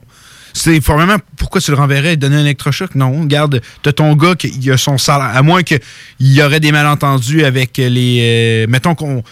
Si, mettons, si le Détroit en ce moment aurait des contrats à signer, comme mettons en ce moment avec euh, John Hine à New Jersey, ça c'est un autre cas. Ça, ça j'aimerais qu'on en parle. Ouais, Mais John Hine, si, ben oui. si Jeff Blatchill mettait en danger le- la signature d'un nouveau contrat pour des joueurs Ouais, là, effect- ça serait le ben, temps c'est de... ça, oui. c'est ça que je voulais dire. C'est si on. Il irait dans pas. Mettons, il y a de quoi qui fait que la direction ne le plaît pas. Là, on pourrait le voir se faire remplacer. Puis je vous jure que c'est quelqu'un sur le banc qui prend sa place en attendant. Il n'y a Ouais, personne d'autre qui s'en vient. Fait que, tu sais, comme je disais, on va le laisser finir la saison là. À la fin de la saison, on va lui serrer. On va se dire merci pour les services rendus, mais on va aller dans une autre direction. Je suis convaincu que c'est ça qui va se passer dans le niveau des Red Wings de Détroit. Euh, J'ai rien contre le travail de Ken Holland a fait dans les dernières années. Euh, il il fait un bon travail en ce moment. C'est sûr, il n'a pas fait encore énormément de trucs pour les euh, Oilers, mais j'aime ce qu'il fait avec Edmonton. Mais Steve Eisenman, c'est un grand homme de hockey. Et ils sont d'entre bons de main. Et j'ai bien hâte de voir c'est quel entraîneur qui va avoir avec eux euh, pour la saison prochaine. Et là, tu parlais de John Hines. Eh oui, c'est très intéressant de voir de ce côté-là. Est-ce que on se souvient quand il est arrivé, il était adoré, on a réussi à faire les séries avec lui, on se voyait un peu comme le sauveur, mais maintenant son travail euh, semble être en danger. Il semble être sur un siège éjectable. Moi, ce qui me surprend le plus, c'est de voir encore John Hine comme entraîneur-chef quand on sait que, à part sa, participation une fois en série, c'est toujours des saisons négatives. Et ça fait depuis 2015. Il y a eu un seul moment, c'est quand il y a eu justement sa, sa participation en série avec la formation qu'on avait avec Taylor justement dans le temps que Schneider, euh, ça allait bien, tout ça. Et on a réussi à se rendre en, en série. Mais depuis, c'est vraiment vache maigre avec, euh, avec euh, New Jersey. On réussit pas à atteindre les séries. Et moi, je crois que son poste est en danger pour la simple et unique raison que peut-être le congédié donnerait un électrochoc suffisant pour que l'équipe se remette à gagner, du moins momentanément. Pour peut-être créer- convaincre faire- Taylor de rester. Faire un écran de fumée. Ouais. On s'entend, c'est très faible, mais ce serait... euh, Oui, oui, effectivement. Moi, je, je- je continue à croire que Babcock, en 2020, ne sera plus entraîneur des Maple Leafs. Je suis convaincu que ça va se faire pendant le temps des fêtes, mais je, je suis encore plus convaincu que le premier entraîneur à perdre son poste, c'est John Heim. Oui. Je suis convaincu que c'est lui. Oui, puis euh, quand on pense justement que Richiro a envoyé son, son homologue, c'est qui? Son, son assistant là, je J'oublie malheureusement le nom, de, le nom de la personne, mais quand il y a quelqu'un en haut qui descend en bas. Ah, ben oui, c'est vrai, Oui. c'est vrai, c'est que les Devils, ça- j'avais oublié ça, Ben oui. c'est vrai. Oh non, non, c'est Non, pas c'est- bon. comme- Il veut des comptes rendus de ce qui se passe derrière le banc, Ah, c'est carrément ça. Aïe, aïe, j'avais oublié ça, mais c'est ben trop vrai. Ah, non. C'est épouvantable. C'est comme, euh, toi, mettons, t'es livreur, toi, tu te dis, Hey, écoute, moi, c'est merveilleux ma job, j'ai jamais personne qui va me dire quoi faire, j'ai juste à livrer les choses aux bons endroits, de signer papier et de finir ma journée. Là, t'aurais quelqu'un assis à ta droite, puis non seulement il, il te parlera pas, il va juste noter, noter, noter tout ce que tu fais pour faire un rapport en haut. Moi, sérieusement, être dans cette situation-là, John Hine, je me dirais, écoute, euh, je viens de recevoir le baiser de la mort comme euh, dans, dans Godfather 2, c'est- fini. Ma, ma vie vient de se finir là. Ce qui l'aide un, un peu, John Hine, c'est sa situation contractuelle. Il a signé une prolongation de contrat pas plus tard qu'en janvier 2019. Et le Ben plus oui, drôle je, trouvais tellement ça ridicule quand c'est arrivé. Là. le plus drôle là-dedans, c'est qu'on ne sait même pas la durée. On sait que c'est plusieurs années. Quand, quand quelqu'un dit plusieurs années, c'est quoi pour toi plusieurs années? C'est sûr, c'est pas deux ans. C'est pas Non, ans. non, non, plusieurs années, C'est 4, pas- 5 ans. Moi, dans ma tête, c'est ça. Moi, je dis que c'est 4-5 ans. 4-5 ans à partir de 2019. Ça veut dire que la première, la première saison de ce, de ce nouveau contrat-là est, est en train de s'écouler. Ça veut dire qu'il reste au moins 3 ans. On sera un peu dans la même situation qu'avec euh, Toronto, probablement moins, moins grande. Moi, je pense pas qu'il y a le même salaire que Badcock, on s'entend là-dessus. Mais c'est la situation contractuelle. C'est sûr qu'on parle. Moi, je suis sûr que c'est une dizaine de millions de dollars. Si tu décides de mettre euh, John Hine euh, dans le fond, comme, la situation qu'on a vue avec euh, Michel Terrien, on va tout simplement l'envoyer faire du scouting à plusieurs millions de dollars en attendant que son contrat se termine. C'est tout simplement ça qui, arriverait. C'est, ce serait vraiment une drôle de situation pour euh, John Hine. Et on le sait, on va se le dire, John Hine, c'était pas le directeur euh, général de Richiro. Même si c'est lui qui a offert la prolongation de contrat, je suis pas sûr de que c'était son homme de confiance. Je crois beaucoup plus que c'est du côté de, de l'administration, de- des propriétaires qu'on a décidé de garder John Hine en poste. On, on est allé le chercher, on lui fait confiance et malheureusement, là, on en paie le prix. On Ouais, ouais, va perdre, c'est ça, on va perdre, on va perdre, son, notre- on va perdre notre joueur vedette. C'est pas entièrement de sa faute. Mais il n'est pas capable de réussir de faire de quoi avec cette équipe. Et on lui a donné de gros morceaux pourtant. C'est ça qui est le plus décevant, je trouve. On lui a donné tout ce qu'il faut, on lui a donné toutes les pièces du puzzle et il n'est pas capable de le compléter. Et il va être trop tard. Il est minuit, minuit moins, il est minuit moins une en ce moment dans l'histoire de New Jersey. Il faut que l'équipe Ah oui. se mette à gagner maintenant s'ils veulent avoir ne serait-ce qu'une petite chance de conserver Taylor Hall. Parce que quand Taylor Hall va partir, cette équipe-là va encore retomber dans une loupe et va encore ne pas participer aux séries pendant encore quelques années. Toi, j'aurais une question pour toi en tant qu'amateur euh, du Canadien, quelqu'un qui suit beaucoup. Si le Canadien a raté les séries, est-ce que la Claude Julien s'en va? Claude Julien est un peu dans la même situation que justement Mike Babcock, qui a un très beau contrat. Si on décide Ouais. de, de laisser partir Claude Julien, on laisse partir beaucoup d'argent. On s'entend, euh, Jeff Monson a, de la- a les moyens. On s'entend à Montréal, Ouais, a, les moyens que si. Mais en ce moment, je me dis, qui on mettrait à sa place? Est-ce qu'il y aurait un entraîneur disponible qui pourrait. Le nom qui va ressortir le plus à Montréal, c'est Joël Bouchard, mais je pense qu'il y, a besoin encore un peu de je temps dans. HL. Moi, tout, je crois que moi, le nom qui me vient en tête, ça serait Joël, Joël Bouchard. Mais moi, euh, dans le contexte, j'attendrais justement. Dominique que- Ducharme aussi. Dominique Ducharme aussi. Benoît, Benoît Groux. Benoît Groux, effectivement. Benoît Groux, parce qu'on n'a pas le choix à Montréal, faut que ce soit, il faut que ce soit bilingue. Oui, il faut que ce soit bilingue. À Montréal, on n'a pas le choix. C'est plate un peu de se dire que, mettons, je donne un exemple, mettons Barry Trust dit, hey, je veux venir à Montréal, est-ce qu'on serait là? Et dire non? Mettons Hmm. qu'on n'a plus Claude Jean, d'entraîneur, Barry Trust fait un peu comme il a fait avec les avec, euh, mettons, Highlander, je sais pas, gagne la coupe, il dit, ah, j'ai- je veux un autre défi ailleurs. Ouais, ouais. Mettons là, que ça arriverait, puis il dirait, euh, Montréal, moi, je suis intéressé, est-ce qu'on dirait non? Je peux pas croire. Je crois qu'on dirait non. Hey. Je crois qu'on On dirait dirait, on va te payer des cours de français pas mal. Hey, J'aurais de la misère à le croire. Fais la liste des derniers entraîneurs. C'est quand les dernières fois qu'on a eu un, un entraîneur unilingue anglophone? Randy Conningworth? Oui, mais c'était par Ouais. défaut. Ouais, C'était ouais, par ouais, intérim. oui, oui, c'était par intérim. C'est par intérim. Sinon, on le fait. Michel Tarien, Claude Julien, Guy Carbonneau, Alain Vigneault, etc. Oh, Ça- oui, c'est tous des francophones. C'est tous des francophones. Puis je crois que le Canadien veut continuer dans cette tradition. Puis il y a d'excellents entraîneurs francophones. Oui, oui, oui, c'est pas ça qui problème. manque. Non, Non, c'est pas, ça qui manque. C'est pas un problème. Il y a, il d'excellents candidats, mais en ce moment, tu me dirais, écoute, le, le Canadien ne fait pas les séries. Là, là, tu me dis, fait pas les séries. Termine dans la cave ou se battre jusqu'à la fin? Un peu la situation de l'an dernier. Un peu la situation de l'an dernier. Mais quand je regarde l'équipe en ce moment avec les jeunes qui s'en viennent, je me dis, si c'est pas cette année, ça va être l'autre. Moi, sérieusement. Mais je comprends, on est dans un, on est le marché de Montréal.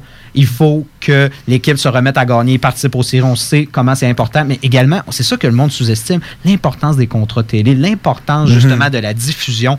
Quand on ne fait pas de match de série, on perd beaucoup d'argent. Ah, est- à TVA Sport. Parle-en à TVA Sport, mais parle-en aussi à Jeff Monson qui voit ses profits justement à cause de ça. Puis à un moment donné, il a- sa, sa Lui, patience a des limites. Lui, il, en- il veut la vendre, sa bière, puis ses hot dogs. Ouais, c'est ça, pareil. Là. Non, on le sait comment un match de série ra- rapporte à Montréal. Ah oui. Et puis pas rien que pour, pas rien que pour l'équipe, mais pour, pour la ville de Montréal, pour tous les commerces autour. Là. Je te jure qu'il y a plusieurs personnes qui doivent espérer que le Canadien fasse les séries cette année. Oh oui, on parle, euh, on s'entend. Ben, euh, les, bars puis tout, là, c'est plein. On est déjà allé à j'ai été à Montréal pendant que c'était les séries. Les restos sont pleins, les bars sont pleins. Je te jure que la ville de Montréal se croise les doigts que le Canadien fasse les séries. là. Oh non, mais surtout que là, quand on parle que dans les trois dernières années, on a pas, on a fait les séries seulement une fois. Et ça a duré. Ben, Il y a eu quoi, combien de matchs au Centre Bell? Deux? Oui. Non, trois. Non, euh, de, Trois. Trois. Trois, oui. ça s'est fini en six, trois. Effectivement. Donc, euh, on veut ramener le plus, le plus rapidement possible les Canadiens en série, mais euh, en ce moment, on les fait. Puis théoriquement, si on regarde le reste de la saison, on a parlé que les Canadiens sont reconnus pour avoir une certaine disette passer les fêtes, mais ça, c'était beaucoup plus sur l'air de Michel. Ben oui. C'est ça. Il faut faire attention. Moi, je crois que si le Canadien continue à performer comme ils le font en ce moment, ils vont faire les séries. Ils vont se, ils vont se rendre au bout. Ce, Ouais, qui, oui, ce qui est difficile, c'est qu'on en parlait, c'est laisse. Ils vont, tu peux pas ralentir. L'équipe qui va lever le pied, l'équipe qui va lever le pied ne participera pas aux séries. Puis il faut penser en ce moment, on parle de ça, on a parlé de Toronto, le Lightning fait pas les séries encore. J'ai de la misère à dire que ces équipes feront pas les séries. J'ai de la misère à le croire. J'ai de la misère à voir ces équipes ne pas participer aux séries. Fait que je me dis, il y a deux places en ce moment que Toronto et le Lightning vont aller prendre. Et ça va être à qui? C'est là la question. Ça va être une équipe de leur division. Et là-dedans, il y a le Canadien. ça la t'as- place Canadien. ça- ça- ça- ouais, oui, effectivement. Oui, ça peut effectivement.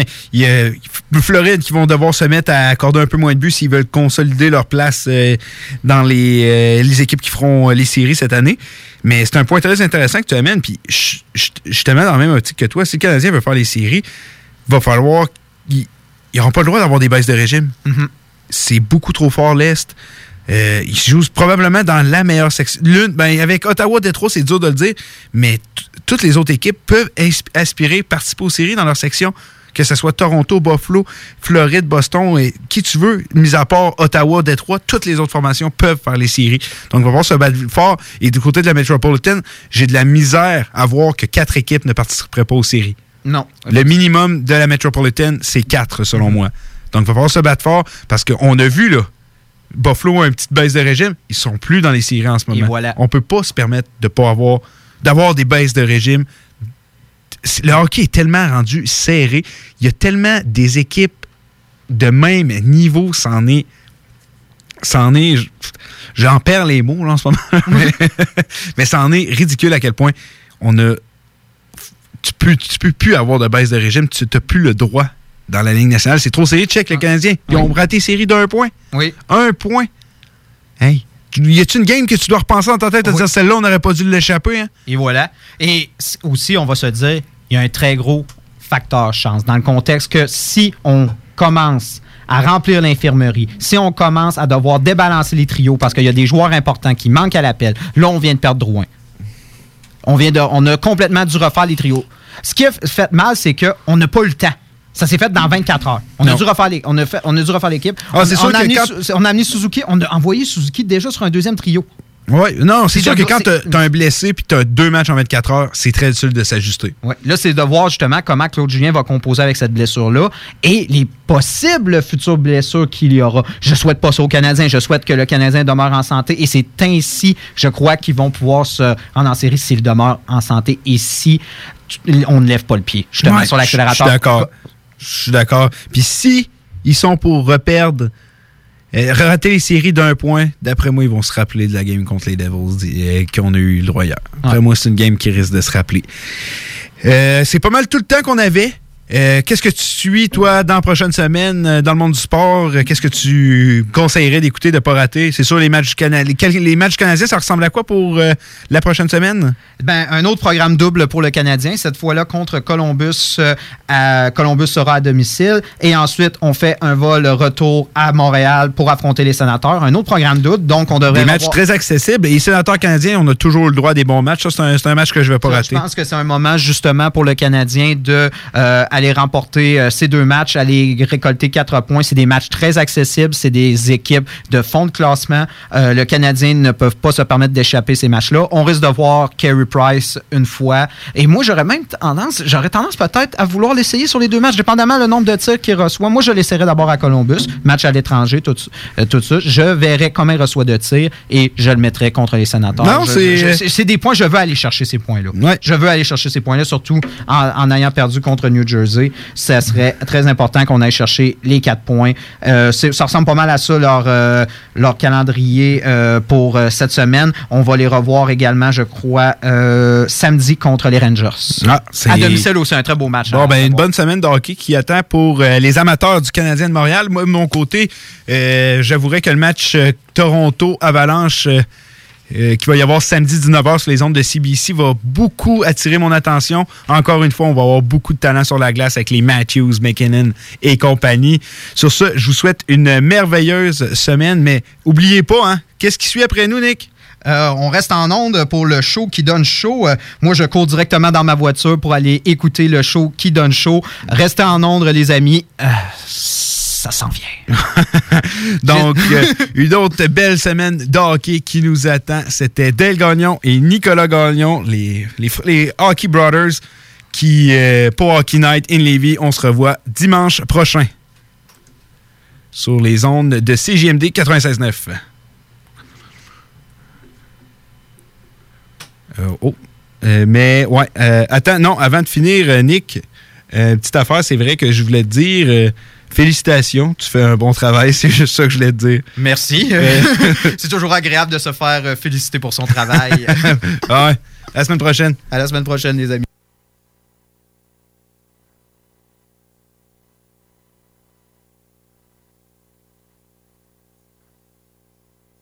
Des hommages à Eric Lapointe, Pink, Judas Priest, Nirvana, Jean Leloup, Guns N' Roses, Deep Purple, Tool, Korn, Slipknot, Led Zeppelin, Offspring, les Bee Gees, des soirées disco, les Canadian Sexy Males, Lancaster, Deadly Cookie, Carl Tremblay et notre party DJ du jour de l'an, réservé pour vos parties de tout genre. Le Quartier de Lune, un incontournable, au 1096 3e Avenue Limoilou. Il se produit un accident du travail toutes les six minutes. 10h20. Zoé va s'ébouillanter. 10h26. Andrés va se faire frapper par un chariot élévateur. 10h32. Johan va se coincer la main dans une machine. 10h38. Dave, attention au fil électrique! Il ne se passera rien. Quand on parle de sécurité, on élimine les dangers au travail. Un message de la CNESST. Vous voulez vivre votre plus beau party de Noël d'entreprise cette année? C'est au Deux Glaçons Co que ça se passe. C'est l'option idéale pour les PME. Peu importe le nombre d'invités, nous sommes prêts à vous recevoir en grand. Offrez un party de Noël inoubliable à vos employés. Rien à vous occuper, à part choisir si vous préférez du blanc ou du rouge une fois sur place ou réfléchir si vous allez sur la piste de danse avec la belle Ginette ou le fringant Fernand. Simple, non? Faites vite, place limitée. Par téléphone 88 570 97 39 ou par courriel événement avec un S à commercial complexe de glace.com. Bonjour, c'est Carole Goodbout de chez Honda Charlebourg. Venez nous rencontrer pour mettre la main sur un des derniers CRV 2019 à prix réduit, en plus d'obtenir un bonnet des fêtes de 750 Un vrai bon service, ça existe. Venez nous voir, Honda Charlebourg, autoroute capitale, sortie première avenue. KTP Event et Six Kill Productions présente Soul King pour la première fois au Canada ce mardi 26 novembre à l'Impérial Belle de Québec. En pré-vente au montant de 47,75 et à prix régulier dynamique de 58,75 jusqu'à 82,75 en meet and greet pour 149,50 Soul King pour la première fois au Canada ce mardi 26 novembre à l'Impérial Belle, une présentation de CJMD.